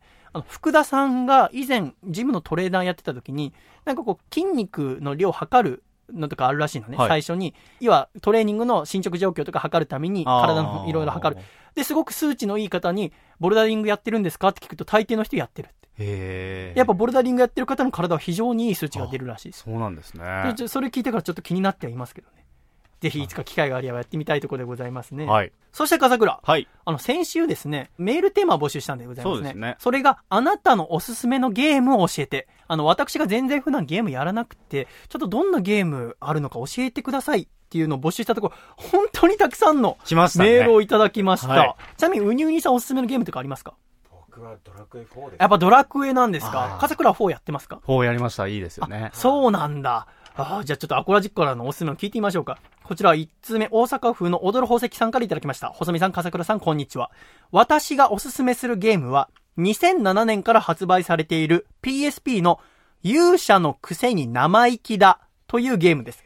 現在計3シリーズ販売中です。このゲームは、プレイヤーは破壊神となり、掘りパワーを使って、掘る、発掘の靴っていう字なんだけど、掘りパワーを使ってダンジョンを掘って、魔物を食物連鎖で強化し、生意気な勇者を倒して、魔王の世界征服を手助けするゲームです。ほう。あ。なるほど。面白そう。格闘ゲームのようにテクニカルな操作は必要なし。さらに本ストーリーに入る前にトレーニングパートもあるので分かりやすいです。なのにとっても奥が深い。なのであまりゲーム経験がない細見さんにぜひともおすすめしたい作品ですと。へー、これ知ってました？これ名前だけは知ってた私も勇者のくせに生意気だ。確か大学生の時誰かやってた気がするんだよね。あの、ドット絵のゲームで、まあ、PSP がハードらしいんだけども、こちらおすすめということでございます。ちょっとパズル要素もあんのかな？ちょっとあの、画像添付してあって、ちょっと面白そうではございますね。え、どんどんいってます。続きまして、こちら栃木県のラジオネーム最速の変態さんからいただきました。シャイボーイさん、笠倉さん、シャイ、シャイ。シャイ私がおすすめするゲーム、それは、マインクラフトというゲームです。知ってる？いや、知らないです。現在は家庭用ゲーム機や簡易版がタブレット PC 用に移植されているのですが、もともとはパソコンでオンライン販売された海外のゲームです。ゲームの目的というのは明確には決まっておらず、土や石、鉱物、水、木々や動物、またモンスターなどのブロックで構成された世界の中で、それらを材料に建築資材を作って、家やお城などの建造物を作ったり、畑や牧場を作って農作物を育てたりと、え自由度がとても高いのが特徴ですと。はこれ僕ね、ちょっと気になってはいたの。あ。はい。なんか Amazon 見てて、なぜかおすすめに出てきて、PS ビータで多分最近発売されたと思うんだよあね。そうなんですねなんかね、レゴブロックみたいなキャラクターが出てくるんだけど、あ、オンラインでやるもんなんだ。おそらく PS ビータのやつはおそらくそのハードの中でもできるんだと思うんだけども、あ、これ知らない。知らないですねなんか Amazon でかなり売れてましたよ。僕ビータ持ってるんでじゃあちょっと気になりますあ、やる？あ、じゃあ君やってください。はいはいなんか、すごい簡易版ですごく安くなってたの。あそうなん多分2、3000円で買えると思う。あこれじゃあ決定です。笠倉はマインクラフトをやります。これはもう今僕と約束をしましたので、えー、やるね？やるね？やるね？うにうにさんどうしましょう？やるよね？ややるかもしれないですやるよね？違う違う、俺はもう、ここはもう、合情できます。やるよね？やりますね多分ね違うよねやるよね やりますやるよね はい、ありがとう。いやいやいやいつまでにやりますか？いつまでに んえ？まあ、今年中ですかね。じゃあ今年中にはい。了解しました。続きまして、静岡県のラジオネームお松さんからいただきました。はい私の好きなゲームは、スーパードンキーコングです。あ私の家ではゲームと漫画が禁止でした。夏休みや冬休みに祖母の家にあるスーパーファミコンでドンキーコングをすることだけがゲームに触れる機会だったこともあって、本当にスーパードンキーコングが大好きでした。一人暮らしをするようになって、ドンキーコングリターンズをするために 3DS を買ったのですが、全然楽しくなかったので、小学生のいとこにあげました。なるほどあーこのドンキーコングリターンズってのは何なのかね？これは、まあ、リメイクみたいなもんですよ、ね。リメイクなんだ。全然新しいストーリーじゃなくて？だから仕様がだからちょっと変わってたりはするとそうなんだ。思うんですよ。やっぱ子供の頃に。に夢中。なんかドンキーコングって僕も小学生の頃に友達の拓也くんの家でやったんだけど、はい。なんかね、怖かったんだよね。あなんか敵が、なんかムキムキのワニとか、いますいます。スズメバチみたいなやつとか、はいはいはい。いますいます。すごく怖かった覚えがあるわ。ドンキーコングってその当時。はい。なんか、毒の面で、はい。毒が下から迫ってきて、はい。で、僕はなんかヘビになるんだけど、あります。ドンキーコングがヘビに変身するの？それともなんか乗るんだっけ？なんか、ラトルスネークみたいな、なんか、なんか名前だったとそうなんだ思うんですけど。それがね、もうトラウマになるぐらい怖かった。で、BGM がなんかすごい怖いんですよ。要はあの当時にしてはすごいね、先進的なゲームだったのよ、はいドンキーコングって。覚えてるわ、ドンキーコングね。えー続きまして、ラジオネーム、ちびりんごさん。シャイさん、笠倉さん、こんにちはこんにちは。今回はおすすめゲームということで、私は断然ホラーをおすすめします。季節的にもこれからとてもいい感じですよ。私はホラーの中から、Wii で発売されているコーリングっていうゲームをおすすめさせていただきます。Wii のコントローラーを懐中電灯にして進む形態のもので、さらにコントローラーが電話になったりと、いろんな要素が満載です。私ができるくらいなので難易度も高くないと思います。ぜひやってみてくださいね、といただきました。なるほど。あの、一つお知らせなんですけど、僕ホラーダメなんです。ゲームだけじゃなくて映画とかも。ほら。全く見れなくて、しかもさ、こんなさ、コントローラーを懐中電灯とかにすることによって、よりこう没入度が増すわけじゃないですか。そうですよねゲームの世界に入り込めるってわけでしょ？絶対無理、ホラーなんて。これは却下です。ごめんなさい。えー続きまして、こちら、ラジオネーム、千葉県の抜け作さんからいただきました。シャイシャイ、カサカサ、ハッピーしてる？ハッピーしてるよ。ゲーム楽しい。ほんとそう。キングダムハーツシリーズは簡単操作、伏線だらけの面白ストーリー。シリーズごとに新たなバトルシステムを導入していて意欲的。あと、ファイナルファンタジーとディズニーのキャラクターがたくさん出るよ。マジミッキー見てーと思って買った第一作目。ミッキー出てくるのラスト数秒だけ。マジショック でも、後々のシリーズで大安売りのごとく出てくるからご心配なくだよー。ごとくで思い出したけど、竜がごとくシリーズもおすすめだよーん。といただきました。ご機嫌だな、抜け作。どうした？抜け作さん、この千葉県の方、いつもメールを送ってくださる方で、はいもちろんネタコーナーもいつも送ってくださるんですね。はいただこの4月から新コーナーが始まって、抜け作が新コーナーにはまりきってないんですよね。あの、昨年度末に行っていたはい大喜利のコーナーとかで抜け作が大活躍してたんだけど、はいそうでしたねなんか新コーナーにはまってないらしくて、多分壊れてしまいました。シャイシャイ、カサカサ、ハッピーしてるって言い出しました、ね。でも、キングダムハーツこれやったことあります。へえ。私、高校生、いや、中学3年生で受験終わった時に PS2 を買ってもらったの。はああのグランツーリスモをやってみたくて、はい車のゲーム。ただ、グランツーリスモがあんま面白くなくて、うんで、PS2 全然使ってなかった時に友達が貸してくれたのがキングダムハーツ。えー、1かな ?1 だね。一番最初のキングダムハーツを借りてやった。面白かったよ。確かに僕もね、これミッキー見てえと思ったら、本当に最後に、しかもね、これなんかミッキーちゃんと出てないんだよね。なんか、影みたいな。ミッキーが王様なんだけど、でも確かに2とか3とかでめちゃめちゃ出てくるんだけど。なるほど。そう。これやりました、キングダムハーツ。ええこれはとてもいいゲームでございますよね。確かね、PS3 でね、あの、リメイク版が出てるんだよね。あ、なるほど。PS2 のソフトも。だから、また改めてちょっとやってみたいなって、これ読んで思いましたね。ありがとうございます、ねけさく。えー、で、さっきも書いてありました。確かに、はやっちさんがね、竜が如くっていうシリーズをお勧めしてくれてますね。はあ竜が如くやったことあります？僕はないですね。結構もうたくさんシリーズ出てますよね。最近も新しいシリーズが出てまして、しかもなんかね、スピンオフ作品みたいなのもたくさんあるの。へえ。なんか、侍のやつとか、はあとゾンビのやつとか、いろいろ出てますよ。へー竜が如く、維新とかもあるみたいでございます。なるほど。ちょっとね、これも気になるところでございますが、続きまして、東京都ラジオネームのもっこりさん。僕の一番のおすすめゲームは、プレステ2のリモココロンです。えこれに至っては全く聞いたことない。はい。カタカナでリモココロン。正直ジャンルは何に当てはまるのか全くわからないくらい斬新なゲームで、簡単に言えば他人にちょっかいをかけるゲームです。はこのゲームでは、プレイヤーは神になり、ゲームの世界に生きる住人たちを観察します。そして、困ったり悩んでる人がいれば、ちょっかいをかけて解決に導く手助けをします。操作は、キャプチャーでイメージを吸い取って、シュートでそのイメージを相手の意識に投げ込むだけ。例えば、財布を落として探しながら歩いている人がいたら、落ちている財布の場所をキャプチャーして、その人の意識にシュートをするとどこで落としたか思い出したりします。はあ。説明が難しく伝わりづらいので、とにかくやってみてください。グラフィックと音楽のセンスがすごくいいゲームです。これちょっと気になって YouTube で調べてみて、はい。見たら何やってるか全く分かんなかった。すごく斬新だったよ。なんかとってもカラフルなゲームで、うん、なんか僕が見たのはなんか家庭で食卓でテレビ見てんの。はあはでなんか多分テレビのん見てるお姉ちゃんか誰かに歌手の名前かなんか分かんなかったみたいなねあ。。はあ。それをなんか雑誌かなんかからキャプチャーしてお姉ちゃんの頭に多分シュートしてたと思う。なるほど。なんかすごく独特なゲームだ。ちょっと面白そうだなと面思いました白そうですね。えー続きまして、ラジオネーム、生足ビンタさんからいただきました。細見さん、笠倉さん、シャイ、シャイ。シャイ。おすすめのゲームというかジャンルなのですが、恋愛シミュレーションゲームはどうでしょう？細見さんの恋愛の足がかりになれば幸いです。恋愛ゲーム。はあ。やったことあるる？僕、あの、AKB うのん恋愛ゲームをやっうたことあります。ーん。なんか、めちゃめちゃ振られるやつでしょ？ああ、そうです。えー僕もあれめちゃめちゃ振るやつです。あ、振るんだ。そうそうそう。俺、あのー船の中で、はい。前話した、マキヤ君って子が持ってて、はい貸してもらってやったんだけど、あのーぜ一人も触れなかったんだよね。はあのー辛くて。で、すぐゲームオーバーになるっていう。あれ。だなんかデート誘われるのよ。AKB の子から。そうですよね。そう、あ、そうだよね。はいで、なんか電話かかってくるんだけど、あります。でそれに断らないで全部いい答えをしてると、なんかメンバーの名前がガラスで出てくるんですよ。それがこうパリンって割れてくるんですよ。そうですね。であの、しまいに全部。部割れちゃうんですよ、なんか。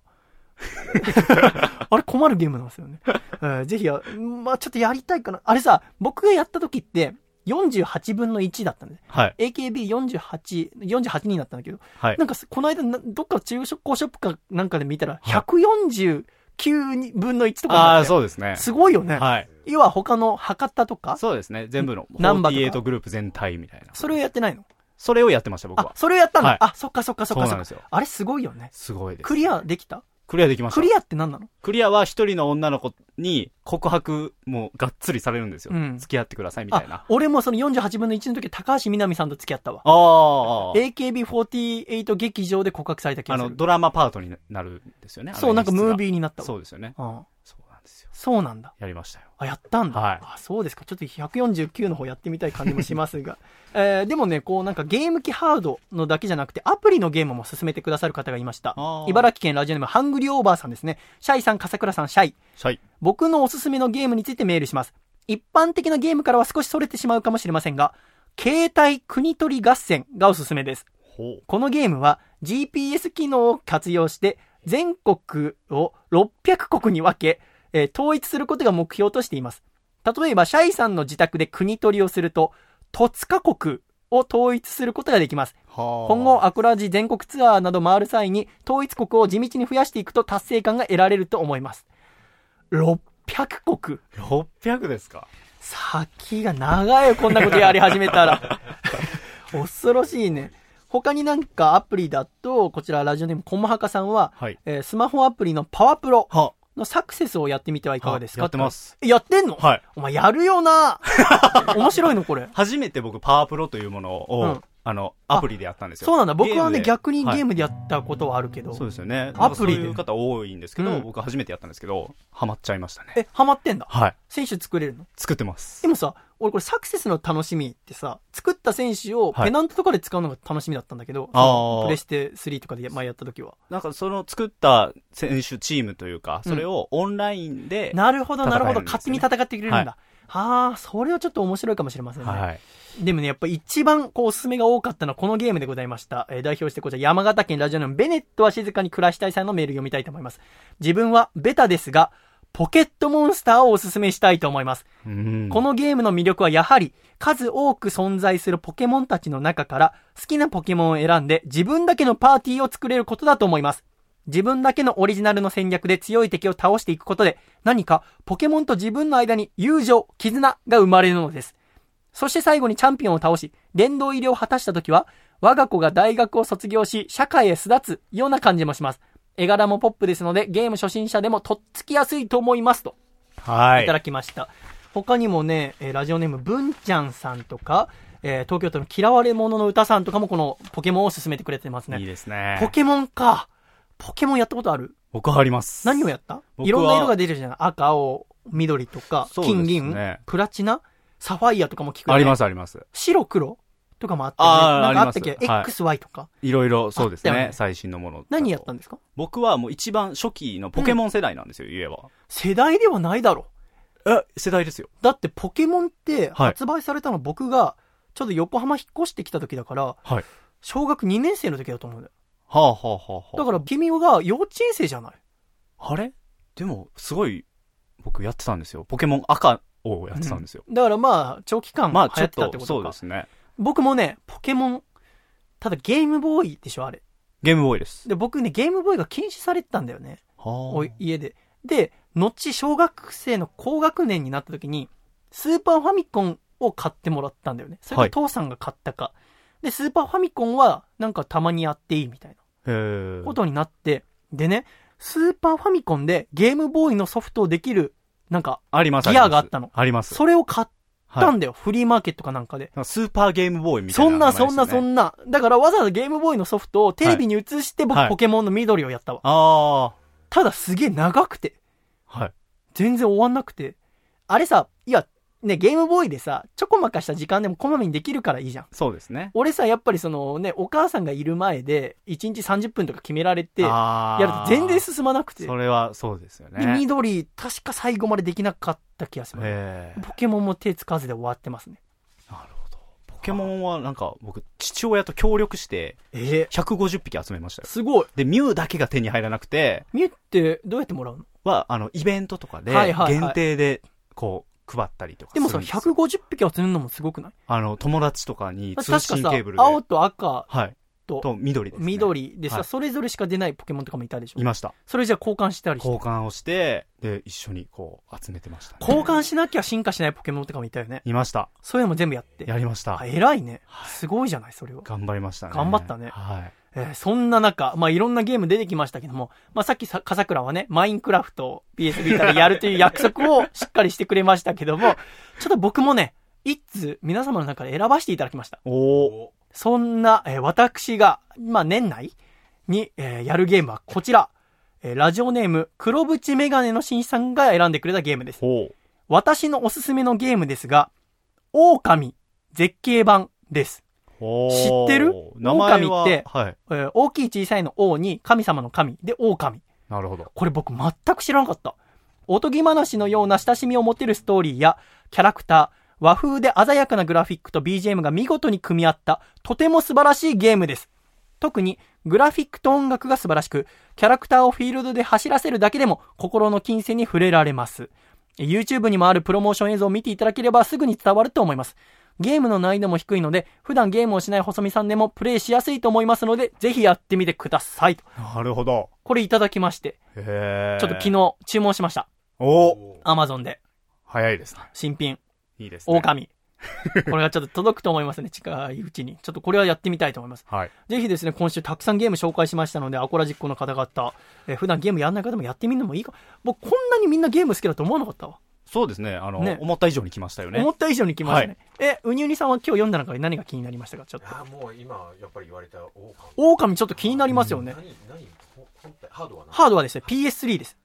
なるほど。私も PS3 持ってんだけど、僕、ブルーレイ見るのと、ナスネっていうテレビ番組を録画するのしか PS3 使ってなかったこれで、ちょっと PS3 を活躍させられることになりますので、はい。ちょっとこちらまた、うんやり次第ですね、感想とか送りたいと思います。今週もたくさんメールありがとうございました。え、つれづれなるままにアコラジライフ。このコーナーは、懸命につれづれと書いて、ラジオアットマーク細身のシャイボーイ .com。ラジオの綴りは、RADIO でございます。皆様からのメール、お待ちしております。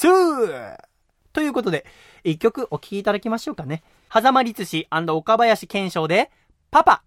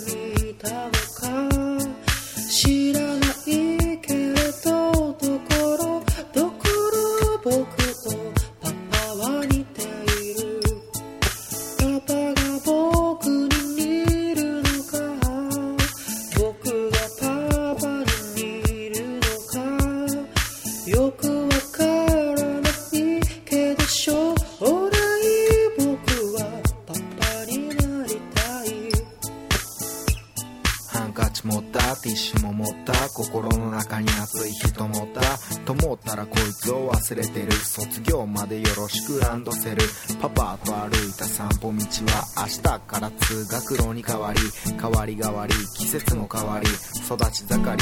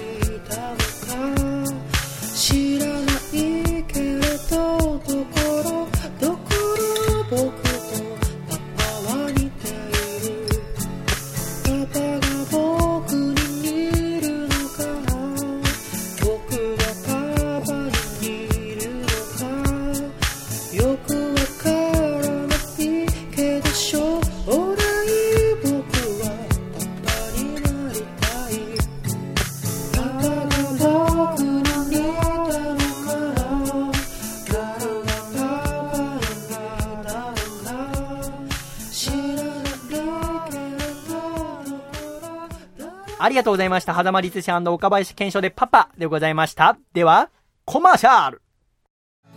ゴールデンウィークが終わり、ちょっとお疲れムードのそこのあなた、温泉に入って癒されてみるのはどうでしょう？何？ゆっくり旅行に行く時間なんてない？そんなあなたにぴったりな DVD がこちら。町田美優の温泉で死にたい。北の大地、北海道にある自然の温泉、通称夜天を48時間という限られた時間でどれだけたくさん回れるか挑戦したこの作品。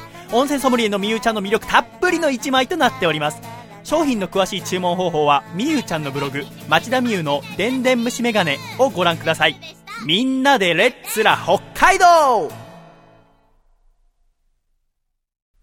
アコラジ王座決定戦アコラジ王座決定戦。このコーナーは同じジャンルに属する様々な人や物、現象などの王座を決めるべく、世紀の一戦を交えていただくコーナーです、風倉。はい。新コーナーでございます。そうですね。今回からスタートでございます。たくさんメールいただいておりますから、いや、早速行ってみましょうか。はい。こちら1通目、宮城県ラジオネーム、ブルースドライバーさんからいただきました。ただいまより、本日のオープニングマッチ、死亡フラグセリフ王座決定戦、30分、一本勝負を行います。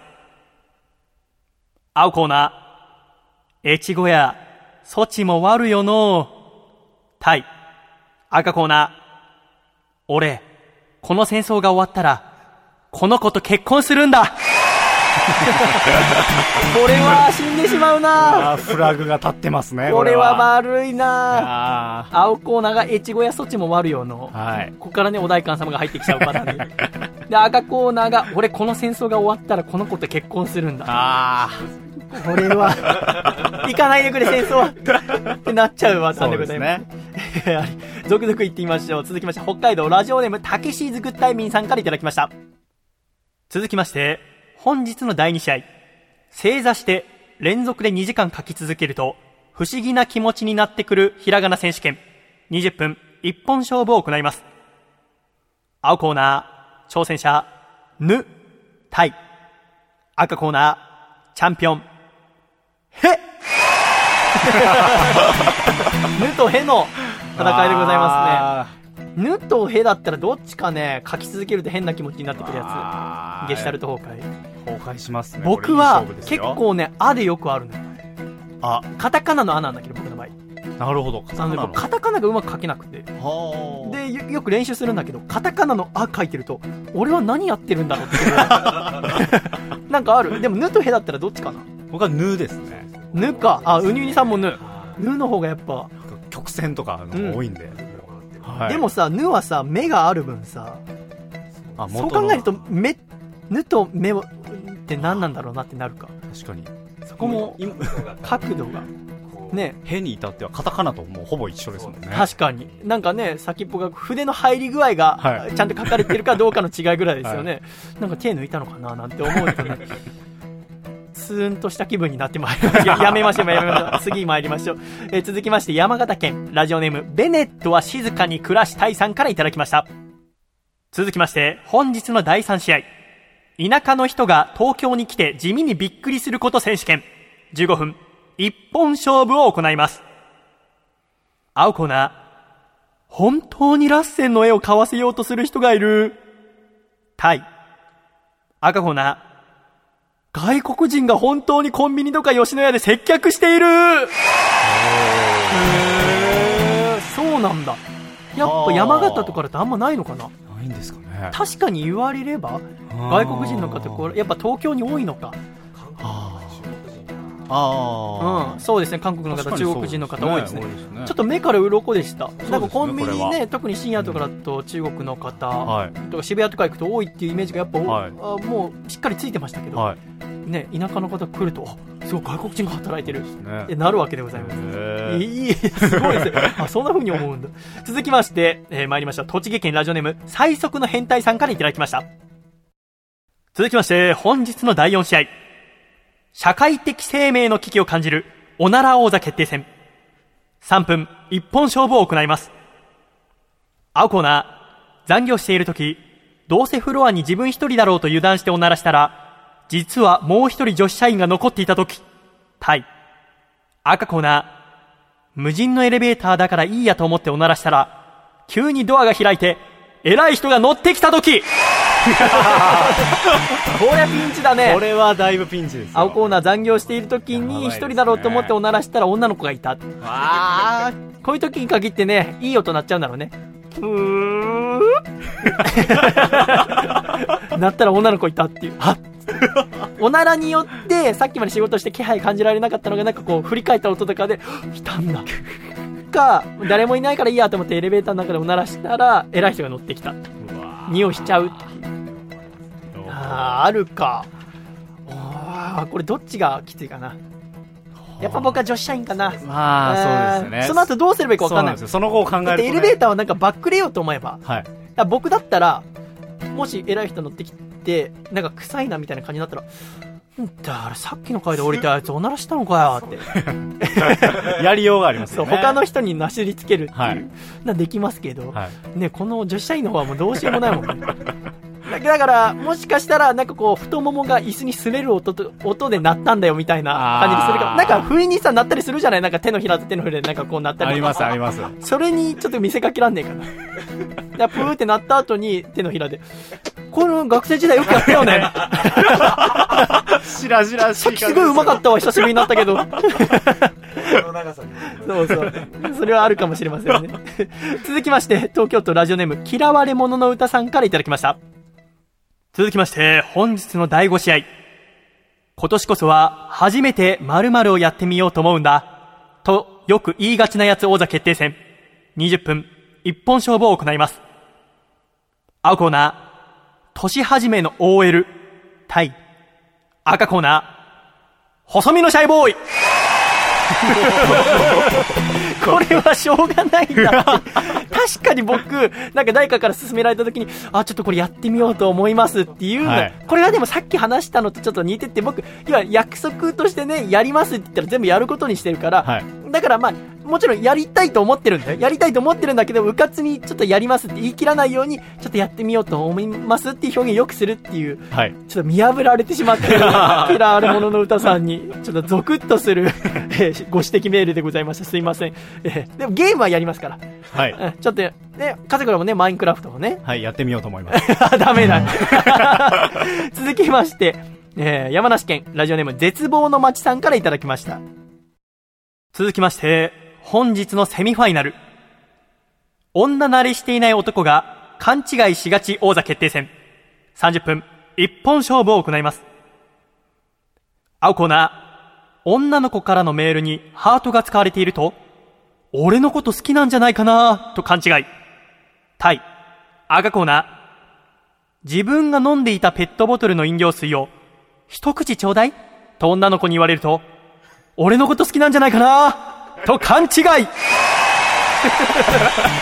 ああ、そうこれはねか、勘違いするかな、ありはい。僕はどっちかというと青コーナー、メールにハートついてたらもうほ好きかなと思っちゃうメールにハートなんてついてるのもらったことないもん。ある？あるんだ。あ。あります。あるんだ。はいハート使うの？ハートは、あの、別に好きとかいう意味じゃないらしいです、どうやら。まあそうですよ。ポ要はップに使うみたいです。そうよね。星とかと同じようなもんでしょそうみたいですよ、どうやら。ハート使われてえな。もうこの年になるとさ、だ僕人生で一回も絵文字使ったことないから、はい。絵文字も使いたいなと思いますね。やっぱ、絵文字ってもう使わないのかな、人生でじゃあ。絵文字、まだって LINE だったらスタンプがあるじゃんそうですよねで、僕アートショップかごやさんのスタンプをずっと使ってますから、で、アートショップかごやさんの新しいスタンプが5月の頭に発売されて、あ。はいで、。またちょっとバリエーションが増え増えましたので、はい。絵文字とか使う必要がないんですよね。なるほど。これはちょっとね、え、おうにうにさんは普段絵文字使いますか？ガンガン使う。どんな絵文字を一番よく使いますか？あ、ニコニコして、顔型のやつ。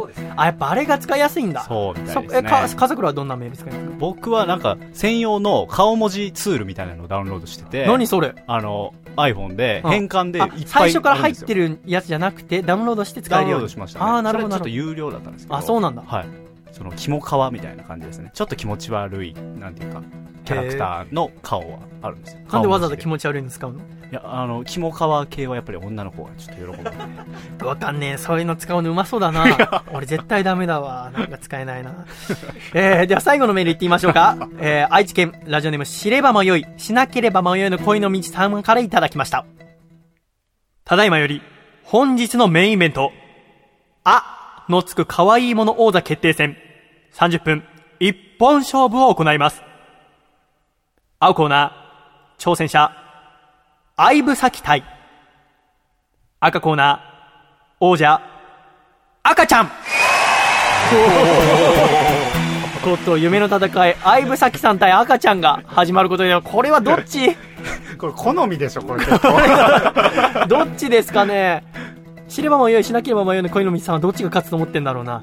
でもやっぱ王者が赤ちゃんなんだ。やっぱ昔からだからね。そうですね。そこに打って出るのが相武咲さん。なんで今相武咲さんだ まあお綺麗ですけども、っと僕相武咲さん応援したくなっちゃうね。なるほど。相武咲さんに頑張ってほしいところでございますが、ちょっとね、このコーナー、ちょ面白いですね。そうですね。皆様から選んだメールいただいておりますが、ちょっとこれも次週以降も楽しみにしていただきたい。まあ次週はね、福田さんと竹下くんがいるわけでございますから、プロレスラーのコールもちょっと聞いてみたいですよね。そうですねちょっ。とそのあたりも楽しみにしていただきたいと思います。えー、アコラジ王座決定戦。このコーナーは懸命に、アコラジ王座決定戦と書いて、ラジオアットマンコ細身のシャイボーイ .com にメールをお願いいたします。では一旦ジングル行きましょう。では片倉ジングルのコールを。では一旦ジングル。愛知県ラジオネーム知れば迷いしなければ迷いの恋の道さんからいた。だいた細めのシャイボーイがお父さんと仲直りする方法。お父さん。僕の一人暮らしの家の場所をダーツで決めるのはやめておくれよ。細身のシャイボーイのアコースティックレイディオ。アコースティックレディオクルージング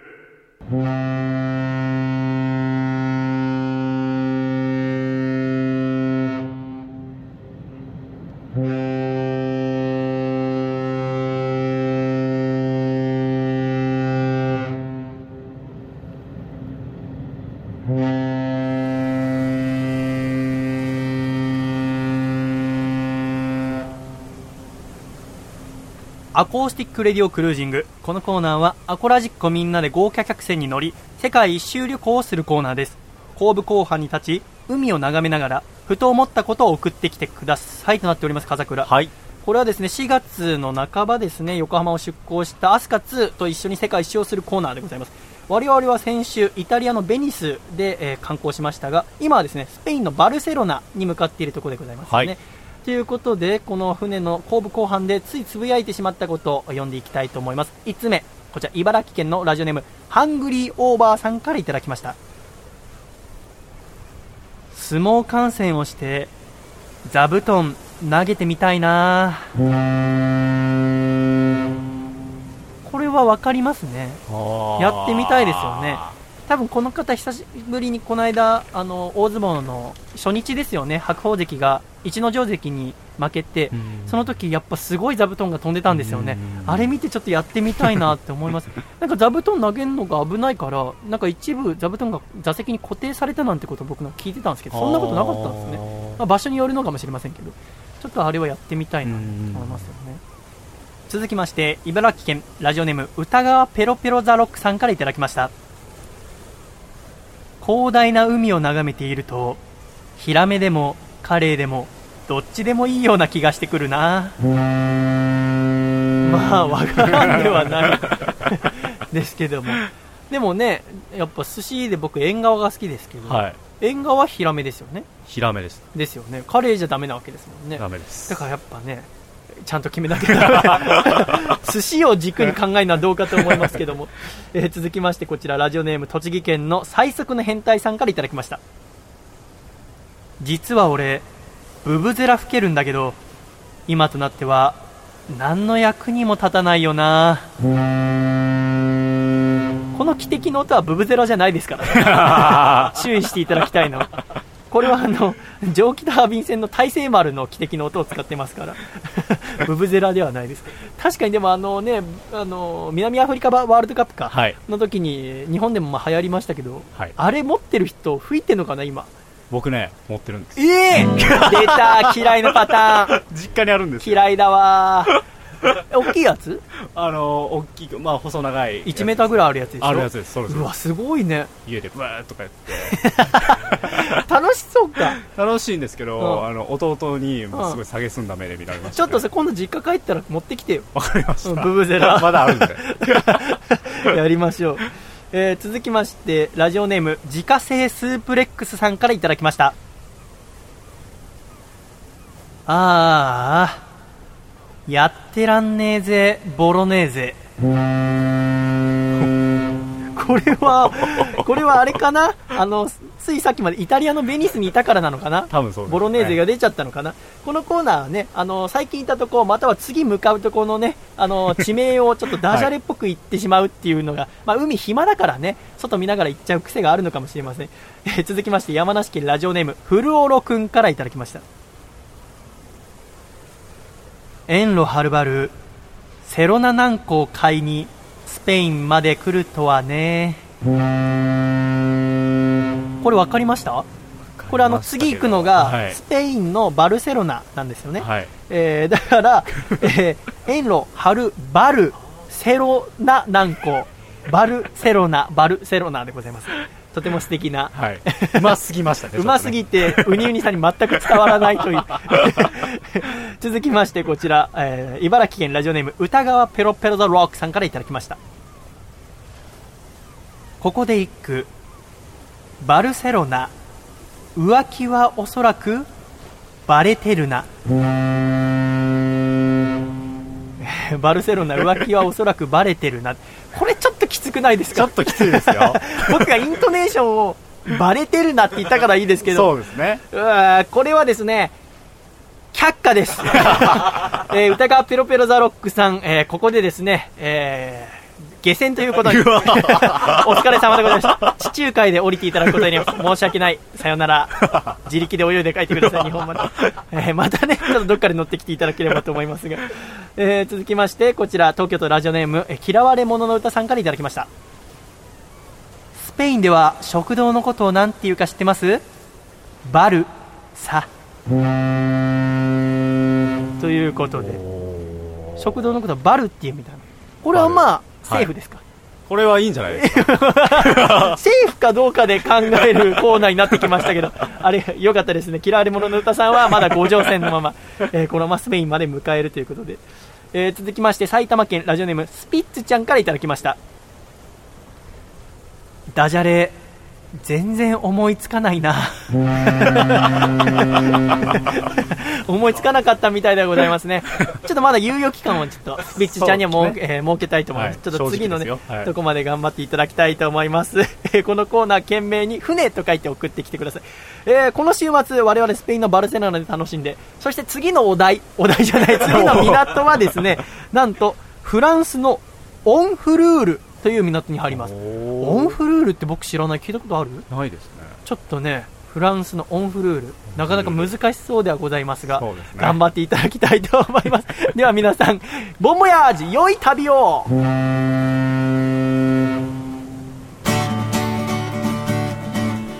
北海道ラジオネームたけしーずグッタイミンさんからいただいた。細身のシャイボーイがお父さんと仲直りする方法。お父さんちょいちょい変わる Google のロゴが佐藤家の顔をモチーフにしたデザインになっている。こいつはお父さんの仕業だな。せーの。細身のシャイボーイのアコースティックレディオ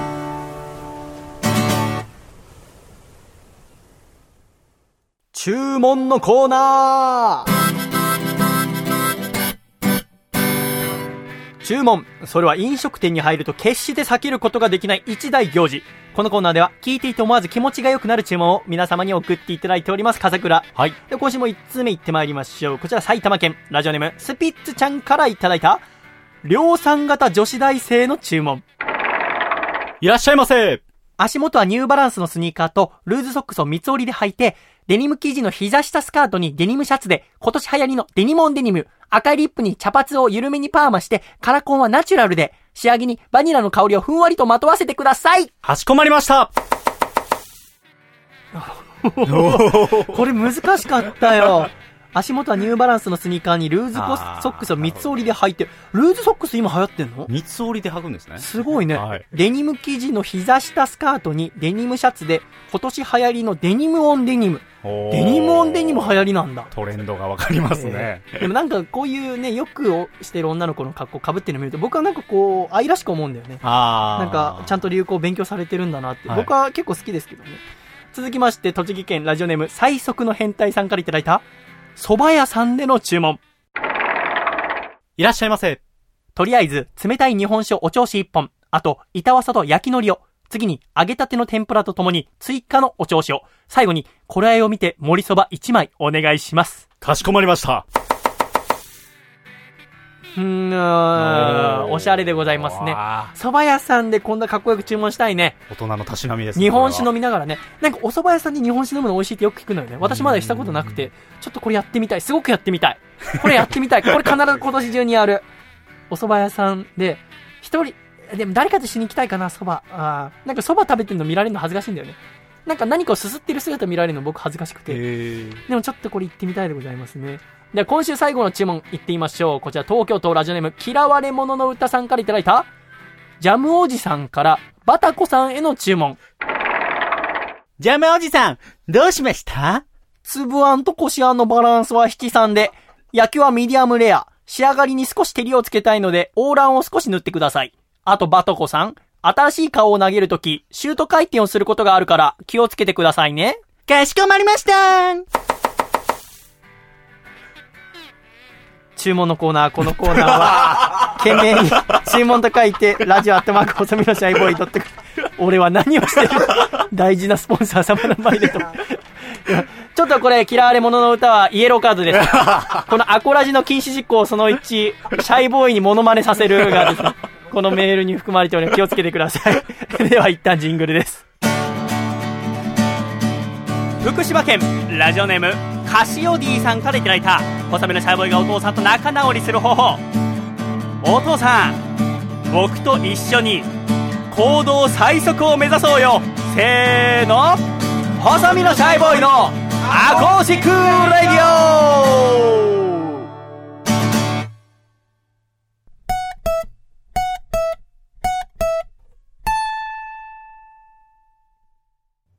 俺の人生をかけた人生をかけた人生をかけた人生をかけた人生のスタートです。見送りに来てほしいよ。君の人生をかけた人生をかけた人生をかけた人生をかけた人生のスタートじゃん。手を振るよジケラチョ。狭間律師のスーパーハイパーイヤー。狭間律師のスーパーハイパーイヤー。このコーナーはアーティストの狭間律師さんに毎週新曲を送っていただいております。今週も狭間くんからメールが届いております。最近暖かくなり、僕はバイトに行く途中などにレゲエミュージックをよく聴いているのですが、今週はツンデレの女の子のレゲエ、ツンデレゲエという曲を作りましたので、聴いていただければ幸いです。そして、先週の放送でシャイさんに出していただいた宿題終わらせてまいりました。ホームページを完成させました。最新のライブ情報や楽曲制作風景などをこまめに更新していきますので、皆様ぜひともチェックをお願いします。といただいております。ではお聴きください。狭間律師さんで、ツンデレゲー。君の嫌なとこ100個言えるよ好きなところは1個だけだよ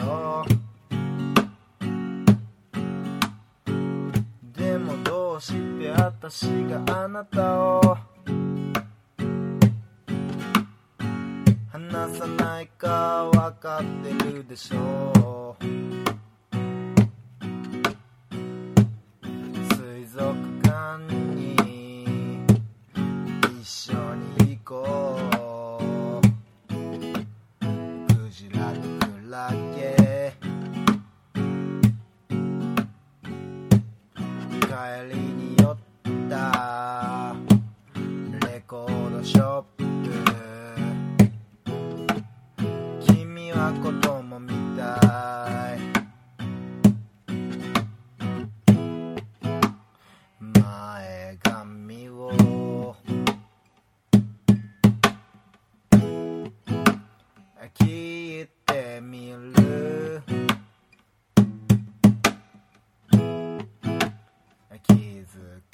かな。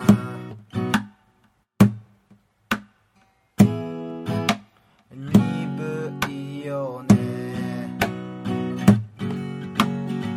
君の嫌なとこ100個言えるよ。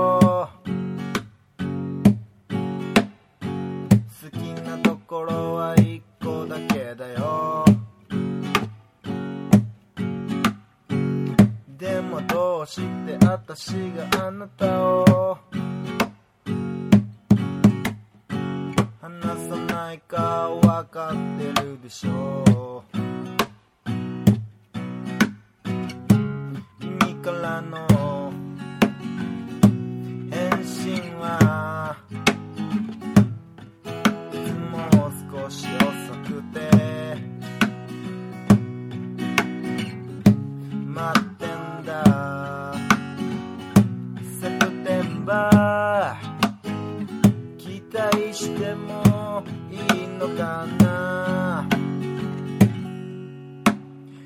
君の嫌なとこ100個言えるよ。好きなところは1個だけだよ。でもどうして私があなたを？離さないかわかってるでしょうの嫌なとこ100個言えるよ。好きなところはいい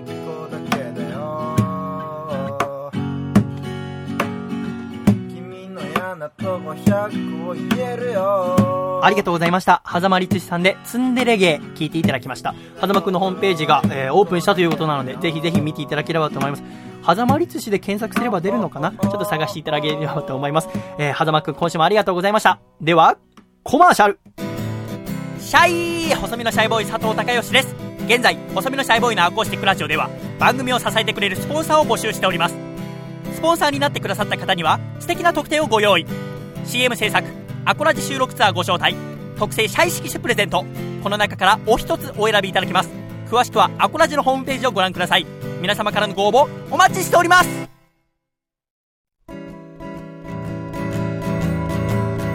細身のシャイボーイ細身のシャイボーイ細身のシャイボーイ Oh yeah 細身のシャイボーイ細身のシャイボーイルールールーフー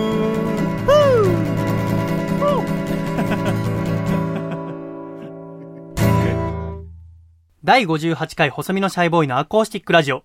この番組は、京都府小林明久、大分県かこちゃん、神奈川県ヌンチャクゴリラ、東京都シャトーブリアン、静岡県エルモミーゴ、徳島県アートショップかごや、埼玉県ウニウニ、岐阜県緑、岐阜県 YM、以上9名の提供で神奈川県横浜市戸塚区にあります私の自宅から細身のシャイボーイと笠倉と今週は見学者のウニウニさんの3人でお送りしてまいりました。では、エンディング